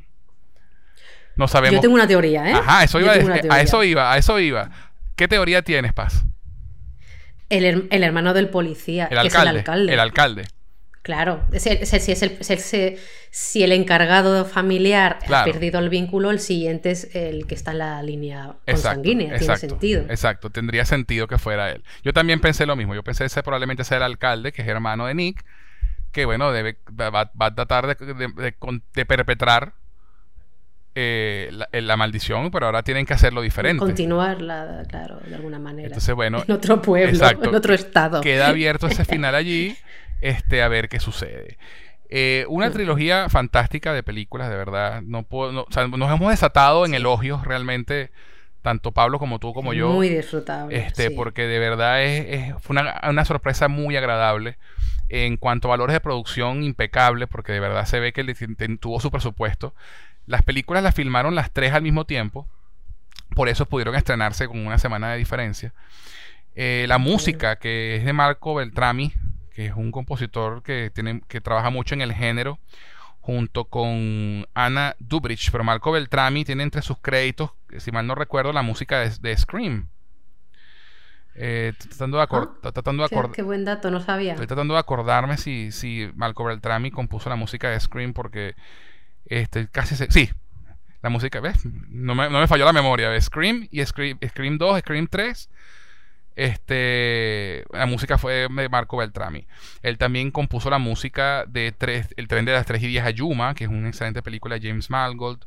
De The Hurt Locker, la película que se ganó el Oscar de Catherine Bigelow Mejor Película. Es un excelente compositor. Eh, Scream 4 también compuso la música. Toda la saga de Scream, pues. De Guerra Mundial Z. Eh, un gran compositor, de verdad. Y la música es muy, muy buena. La banda sonora. Eso, Sí, sí, hay, sí, hay unos, hay unos, yo, yo soy fan del, de, la- de lo- de las músicas con coros, ¿no? Los- las corales. Esa música. Me encanta, Sí. me encanta. Y, en- y especialmente en, la- en el 78 hay unas piezas hermosas corales que, bueno, por algo es mi favorita. Este, por algo más, es mi favorita de las tres. Pero es ciertamente eh, una, una agradable sorpresa. Pero yo pregunto ahora, Paz, eh, nos hemos desatado en elogios. ¿Hay algo que le criticas a, la peli- a alguna de las tres películas? ¿Algo que no te haya gustado? Algo que tú digas, mira, sí, pero esto no sé. ¿Sabes qué pasa? Que yo soy una persona muy entusiasta. Cuando le gusta algo, eh, me encanta y cuando odio algo no hay, no hay escala de grises. Entonces, en este caso, como me ha gustado tanto porque eh, me ha pillado desprevenida, porque no pensaba que me fuese a gustar eh, un producto que yo prejuzgué, de nuevo aquí, hablando de juzgar, yo prejuzgué como que era demasiado adolescente para mí. eh, no soy capaz de verlo por el momento con la suficiente distancia crítica como para ponerle pegas. No, na- nada, ni siquiera una cosita que te hiciera ruido, nada. A ver, ruido, a lo mejor cosas, como te decía, que también es verdad que, eh, bueno, nosotros, incluyo a Pablo, desde luego, somos personas cinéfilas y somos personas que hemos trabajado en el medio, que hemos escrito guiones y sabemos de estructura. Claro. Entonces, cosas como lo que decía eh, Pablo que le chirriaron, a mí me chirrió el policía desde el minuto uno cuando dije... ¿Por qué está tan tranquilo enfrentándose a un asesino en serie? Claro, claro. Pero lo compras porque dices, bueno, mm, venga, ya me lo, me lo, me lo explicarán, o, eh, seguro que en algún punto a mí esto me convence. Claro. Y sin más, o sea, no, no hubo nada que me hiciera pararme a decir, eh, uy, me sé el final ya, ¿sabes? Estas Sí. veces que sabes el final Ujú. y te lo estás temiendo y cuando ocurre es como, mm, mm, no quería haber tenido razón y la tenía. Exacto. En esta ocasión no, en esta ocasión no. Perfecto. Te, cuente, te, lo, te lo pregunto porque yo estoy exactamente en el mismo lugar que tú. yo también soy una persona muy entusiasta. Bueno, tú me conoces, pues. Yo siempre he sido, yo, y, y yo siempre he sido más adepto a hablar de las cosas que me gustan que de las que no me gustan, ¿no? Eh, Exacto. no soy sí, de yo eso. Siempre no. pienso que para criticar de mal mejor no hablo. Eh, esas cosas, esa gente que disfruta criticando y, y les encanta demostrar destructivamente. inteligente soy y voy a destruir todo esto, pues, no. O sea, si, yo, si yo disfruto algo, lo disfruto, con sus fallas y sus aciertos. Este, y, Sí. y, y de pronto puedo señalar una falla o algo que me haya hecho ruido, como te digo, y digo ruido porque es la palabra que me parece que es la más correcta, algo que dije, "Mm", como a Pablo también le pasó con lo de la con lo de la sangre, ¿no? Porque eso de que siga la sangre me parece forzado. A mí no me pareció forzado, pero se lo respeto y Claro, cuando lo ves en contexto, no. exacto. a- Al principio no entiendes muy bien la utilidad hasta que entras en contexto. Hasta que entiendes cómo funciona esa, entre comillas, maldición. Exacto. Este, y yo tampoco puedo pensar así de, de- de- de- buenas a primeras en algo que yo diga, no, mira, no me gustó esto. Yo disfruté Ujú. muchísimo las tres películas. Lo único que podría decir, que ya lo, y ya lo dije, fue que ese cambio de, en la tercera película, de- del pasado al presente, sí me sacó un poquito de la película. Pero, Sí, al- pero, corte, ¿no? pero, pero a los tres minutos ya estaba adentro otra vez. O sea, no, no fue una cuestión que me arruinara la película, ni mucho menos, pues. Este, pero sí. Claro, porque es verdad que se te llega a olvidar, se te llega a olvidar Sí, que forman parte de una trama común. sí. Porque como al final no deja de ser dos flashbacks contenidos en la trama principal, Exacto. eh, cuando estás en el campamento estás a full en el campamento y cuando estás en el 1666 estás a full en esa época y de pronto tortazo y vuelta Sí, sí. al 94. Exacto. Y con letrero llen- en- llenando la pantalla. o sea, ¡Pum! Pum. Exacto. el Rey León. ¡Pum! exacto, exacto. Entonces, eso, eh, eso sería lo único que yo podría decir, coño, pero no es, o sea, era necesario porque la narrativa tenía que cerrarse. Este, Claro. y, y que yo hubiera preferido, mira, me hacen cuatro películas y no tres, ¿sabes? Este, Mientras más metraje, mejor. Exacto. La tercera película que sea toda en el 66 y la tercera que sea 94 parte 2. Y me la haces de hora y media y no de dos horas. Eh, eso, eso, pero eso obviamente es un tema de presupuesto, un tema de mira, que técnicamente mira, Claro, de, de con- eh, sí, sí, de plan de marketing Sí, y de sí. todo, claro. es más fácil también promocionar una trilogía que una cuadrilogía. Entonces, Es total, es, total. es algo que sencillamente es así porque así tenía que ser y, y- y ya, y ya sabiendo eso, volviéndola a ver ya no me va a chocar tanto. Porque ya, los, ya, sé, ya sé que viene. Pensando, si, si, tu- si tu- a ti te hubieran hecho caso o si hubieran hecho una cuadralogía, seguro que está la, la típica persona que dice, esto me lo podrías haber contado en tres películas. Sí, De, de nuevo hablamos sí. de la gente que hace esas críticas Sí, porque sabe más que nadie. Siempre va, cine. siempre, va a haber, a- siempre va a haber alguien que se va a Nunca quejar. llueve a gusto de todos. Exacto, siempre va a haber alguien que se va a quejar por algo. Por eso quería preguntar si tú tenías algo que decir en cuanto a crítica. Este, Yo lo he disfrutado muchísimo. yo también que- lo he disfrutado Es que muchísimo. dentro de poco me la volveré a ver y, y tan, y tan tranquilamente. no, no, y como te dije, yo anoche volví a ver las dos primeras y no vi la tercera porque eran las 3 de la mañana. Y tenía, Claro, y tenía claro. que, tenía que dormir. Yo ahora mismo en lo que La terminemos, en la que terminemos de hablar voy a ver la tercera otra vez. Qué bueno. Este, porque, sí, sí. porque de verdad me, me- me las disfruté. Y, y la segunda vez que las ves, y me lo dirás tú que la viste, las, las- las volviste a ver hace poco también, eh, empiezas a ver más cosas, obviamente, porque hay muchas referencias, hay muchos guiños, hay muchas cosas. Entonces, eh, y este tipo de películas son de las que se benefician de múltiples visionados, porque vas agarrando más cositas aquí y allá y allá. Claro, De hecho, a- claro. Ya sabiendo toda la historia de detrás, y ves cómo conecta, lineal, cómo se conecta ya, ya. todo Y, y todas las pistas que dan desde un estás en los principio. detalles, Sí. exacto. Entonces, por ejemplo, de hecho, yo cementé ayer, cuando volví a ver la segunda, que la segunda era mi favorita. Porque yo no, yo no estaba tan seguro todavía cuando la vi por primera vez. O sea, Yo es que sinceramente, o sea, eh, lo entiendo, ¿eh? entiendo vuestras dos visiones, pero claro, a mí la, o sea, a mí la primera me, me tiene loca, pero por todo, por, por, por la novedad del tema, por, por, por la banda sonora, que es que es que es oro puro, o Sí, sea, lo es es. que es nuestra juventud. o sea, Tal cual. Todas las canciones que salen las meten en el momento justo contando lo que, lo que está viviendo ese personaje. Sí. Para mí es una joya en bruto de la primera. Sí, sí, totalmente, totalmente. Y, y de lo que te comentaba, entonces el, el uso de la canción de Man Who Sold the World, el hombre que vendió, a- el hombre que vendió al mundo. El que vendió el mundo, te están haciendo un buen spoiler tú. Eh, eh, entonces, No me ade- entero. es buenísimo porque al, al final de la segunda película, cuando Nick está reviviendo a, Sar, a, a Siggy, esa es la canción que está sonando. Claro. Y claro, después que tú ves la tercera y conoces toda la historia, ves esta escena con esa Dicen- canción de fondo y dices, claro, Me lo llevan contando pe- película y media. El hombre que vendió al mundo. Entonces tú dices, wow, mira, se me pararon los pelos aquí contándolo y todo. Sí, sí, sí, sí. O sea, es- sí. el, el mimo, el mimo que tiene esta, esta, esta, esta, esta historia y la, y- y la gente que lo hizo, se nota que lo hizo con amor. Que lo hizo de verdad queriendo hacer algo bien hecho y con, y, y- y con un poco más de significado de lo que la gente puede pensar. Es una joya escondida en Netflix. De verdad, yo espero que tenga muchísimo éxito. Por eso también quería hacer este podcast, porque quiero, quiero rodar la bola. Este, Sí. porque quiero que tenga éxito, porque quiero más películas en este universo. Porque la directora, Bueno, también, también, eso iba a decirte la directora. la directora dijo ya que ella quiere hacer un universo cinematográfico estilo Marvel con este universo de, de Fear Street. O sea, ya quiere hacer más serio? películas en ese universo. Denle dinero a esa mujer. Eso, y quiere una película sobre Ruby Lane. Hoy sí, por favor. Quiere una película sobre el, Ruby leche- Lane, qué sobre, el, sobre lechero asesino en los años 50 que mataba más de casa. Eso me. Sobre el niño de. Es que, por lo visto, el que, el que lleva la cara cubierta que va con un bate. Ajá, el Es niñito. porque además el niño te dicen que, que, que estaba un poco desfigurado y sufría acoso. Exacto.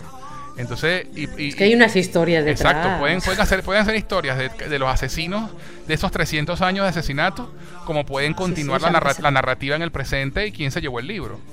O sea, hay- Esto lo, lo- lo agarra Ryan Murphy y te hace American Horror Stories. de, Es hecho, así. de hecho, la han Es comparado, eso. han comparado mucho esta saga con, con American Horror Story, es verdad. Aunque, aunque a, mí, a mí particularmente la única temporada buena fue la primera.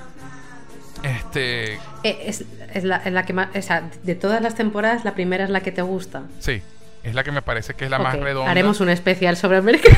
Acabo de decidirlo yo. Ok, pero, bu- bueno, voy a tener que. Yo no, yo, yo no, te- yo, empe- yo vi hasta, yo llegué a ver hasta la segunda. Y la segunda me decepcionó tanto que no seguí viendo la serie. Lo admito. Bueno, Este, no pero me, haya- Sí, me- sigue siendo mi amigo, José. Ok, ok, ok. No me odies, no me odies. Este, No, para nada. Pero tú me dices que vale la pena ver, ver, el- ver las demás temporadas. Ah, bueno, a mí es que, pues como me gusta el terror, yo me he visto, excepto la última que precisamente va sobre un asesino en serie en un campamento que es en 1984, Ok. creo. Ajá. El resto las sí que las vi. A ver, hay, hay de todo, hay algunas muy desiguales, pero en general para mí son muy disfrutables. Ok, ok. Yo las disfruto. Ok. A mí me encantó la primera temporada, me pareció genial. Además que a mí yo soy, I'm a sucker Hmm. por Haunted Houses, ¿no? A mí me encantan las historias Sí, de las casas sí. embrujadas y por eso amo Hill House con tanto, con tanto ahínco y, y Blind Manor. Me encantan las historias de las casas, de casas embrujadas. Este, y esa primera temporada de American Horror Story, o sea, me voló la cabeza, debo admitir. Este, pero bueno, han comparado mucho a, a estas, a estas tres películas con el estilo de American Horror Story, ¿no? Y, y sí, sí, Sí. sí, lo tiene. Y tiene, mucha, y tiene mucho material para sacar, pues. Yo, yo de verdad espero que estas pelis tengan mucho éxito y, y que Netflix decida invertir y, y- y seguir sacando películas de esta, de esta, de esta gente con Y esta... que los actores tengan buen futuro, por Eso, favor. eso. Y, han hecho con- muy y- bien. y con este equipo también, el, el- la fotografía también es, fa- es fantástica. Sí, sí, Una- es impresionante. bueno, sí, ¿sabes? Los planos maravillosos. ¿Sabes qué actor me sorprendió mucho en esta película? Sobre todo en la tercera. Tommy, el que hace Tommy. Ah, bueno, sí, sí. que en la tercera, sí, que en la tercera sí. película es el propio campesino Eh, pale- pa- pa- desagradable. paleto que odia a todos y, Sucio. y que, bien, y que lo hace. Sí, sí, sí. sí. O sea, eh, me sorprendió muchísimo porque en- a mí, él como Tommy me gustó mucho también porque tiene su... Sí, pasa de ser el, el- el jefe del equipo, no sé si el quarterback, Ajá. a de pronto. a un asesino, pero y, ve- y ves el, el arco narrativo en su fisicalidad, ¿no? No tiene mucho diálogo, es un, un personaje de, de pocas palabras en la segunda película, pero igual tú te conectas con, con, con él y, y ves esa, esa, esa, esa transformación. Y por eso me sorprendió tanto en la tercera película que sí tiene bastantes escenas de diálogos y, y, y los hace perfectamente y los hace muy Sí, bien, sí. de hecho. Este y, Sí, sí. eh, eh, se llama Maccabi Sile, se llama el actor. Maccabi Sile, nombre, nombre bastante americano. este, y de verdad, lo- es todo el elenco de actores me parece que es fantástica. Kiana Madeira es tremenda actriz, debo decir. Sí, sí. es, la, es, mejor del elenco principal, por lo menos. Defiende muy bien el papel, defiende Sí. muy, muy bien el papel. Sí. Sí. Eh, Ashley Zuckerman, que es, que es Nick, y Salomon también trabaja muy bien. Este. Bueno, y Kate, y Kate, la dealer. Ah, no, fantástica. Fantástica también. El- Julia Rewald se llama ella. Este, Muy buena, muy buena. No, no, todo, todo el reparto. Y, y la, y la Una, segun- Sco- y- una Scooby Gang muy disfrutable. Sí. La segunda película, me, la- mi- para mí la mejor actuación es la de Emily Rudd, que es Cindy. Sí, que sí, tiene sí, unos momentazos de diálogos, de monólogos con, con llanto y, y- su, y, su, y su rollo interno, su conflicto interno, que tú dices, wow, o sea, qué actriz. O sea, qué, qué buen elenco de verdad reunió a esta gente. Entonces, yo espero también, como tú, que tengan un buen futuro eh, como en, eh, con su, en su profesión de actores, porque se lo merecen, de verdad. Lo han, eh, han hecho un trabajo fantástico. Fantástico, fantástico. Y Sí, bueno, yo creo que, la- que al final la trilogía se sostiene por todo lo que hemos comentado. Sí. Porque no es que haya algo que destaque, no, no, destaca todo. exacto. Está- hay un equilibrio muy bueno entre todo lo que tiene que funcionar para que, para que te guste. Así es. Y bueno, eh, yo creo que esto, esto ha sido simplemente maravilloso. Paz. Me encantó, me encantó, me encantó conversar contigo, también con Pablo. Que, que bueno, que, sí. usted, que ustedes Un compartieran. honor por fin poder hablar con él y com- compartir un compartieran programa. espacio con Pablo. Lástima que nos tuvo que dejar temprano, pero él sí me había dicho que tenía un compromiso y como bueno, eh, esa primera hora que perdimos, pues retrasó un, un- todo el tema y no pudo terminar con nosotros. Cosas del directo, del Este, falso directo. Sí, exacto. Cosas de, eh, problemas técnicos. Este, pero bueno, definitivamente estas tres películas escondían mucho más de lo que se podía ver a simple vista y es de lo mejor que el género nos, ha ofrecido este año. De verdad. Porque esa Sí, última película sí. del Conjuro es mejor ni hablar de ella. Este, de verdad. Este, yo creo que ha sido fue una sorpresa bastante agradable. Y, y espero que pues, en un futuro podamos seguir teniendo historias en este universo para seguir haciendo podcasts sobre Fear Street.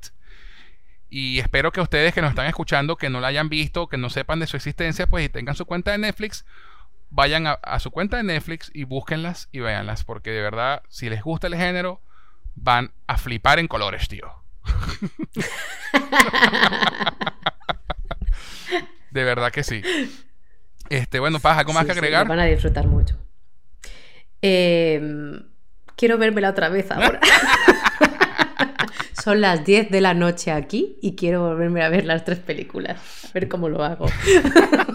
Bueno, entonces, ya antes de irnos, Paz, ¿dónde podemos encontrarte en las redes sociales? Pues en Twitter, eh, como comenté antes, tengo dos, dos cuentas. La, digamos, profesional, que es arroba eh, paz-quintero y la freak, que es arroba zapiram, es, que es maripaz al revés, guion bajo RPG. Ahí cuento cositas sobre juegos de rol y cualquier otro hobby que me interese. Bueno, y cuéntanos un poquito sobre, sobre el podcast en el que estás participando. Para que la gente Pues, conozca. eh, señor, sí, señoras, señoras frikis es un podcast que nació con dos amigas que conocí gracias a los juegos de rol y decidimos que mm, sería interesante hacer un podcast que nadie ha pedido sobre tres mujeres de mediana edad que hablan de sus hobbies eh, sin importar su propio criterio. Nosotras hablamos a ver qué sale y ya está. Y nos lo pasamos muy bien. Bueno, yo, yo puedo decir que el, el podcast es excelente, es divertidísimo, así que se los recomiendo altamente. Lo pueden encontrar en lo pueden encontrar en Evox. Eh, no sé si está en, otra, en, otra- Yes. si está en alguna otra plataforma, Paz. Aparte de- Todavía no, próximamente. Ok, Buenísimo. Entonces pueden entrar a Evox y buscar Señoras Frikis y ahí encontrarán el, el podcast donde participa Paz, que de verdad es bien divertido y muy, muy, muy, muy interesante. Eh, bueno, y a quien les habla pueden encontrarlo tanto en Twitter como en Instagram como arroba Gus en Jose, G-U-Z en Jose. Eh, si nos están escuchando por Anchor, Apple Podcasts, Spotify o cualquiera de las plataformas de audio, les recuerdo que también pueden encontrarnos en Evox. Ahí estamos con paz. donde pueden descargar los episodios y escucharlos cuando quieran. Y adicionalmente pueden encontrarnos en YouTube como Cinefilia y otras hierbas. También les informo a nuestros seguidores que ya tenemos Patreon, en el cual ofrecemos beneficios adicionales a quienes decidan apoyarnos económicamente. Entran a www.patreon.com barra cinefilia y otras hierbas y dependiendo del nivel de mecenas que elijas, tienes varios para elegir, tendrás beneficios como participar en encuestas para determinar de qué tratará el próximo programa, acceso anticipado a episodios y participación en el programa de tu elección, entre otros. Así que pasa por nuestro Patreon y conviértete en un mecenas, no te arrepentirás. Adicionalmente, si quieren escribirnos para hacer cualquier comentario, para insultar a Pablo por habernos abandonado, dejarnos un saludo o lo que prefieran, pueden hacerlo al correo cinefilia y otras hierbas gmail.com. Cinefilia y otras hierbas gmail.com. Bueno, espero que conversemos de nuevo muy pronto, mi querida Paz. Eh, eh, y de verdad, gracias por acompañarme en este viaje a ti por, por, invitarme y por supuesto por permitirme también estar al lado de Pablo porque me lo he pasado tremendamente bien. bueno, y gracias otra vez a ti por aceptar entonces la invitación. Fue un placer escucharte y conversar contigo y muy pronto volveremos a hacerlo, ¿eh? ¿Eh? ¿Eh? ok, ok, ok. No se lo pierdan, señores, porque Paz vuelve muy pronto a Cinefilia con por lo menos dos podcasts más en, en, en, en ciernes y esperemos que sean muchos más de aquí en adelante. Y a ustedes mis cinéfilos, no olviden comentar, compartir y suscribirse a nuestro podcast para que no se pierdan ni un solo episodio de Cinefilia y otras hierbas. Les habló José Enrique Guzmán. Hasta la próxima.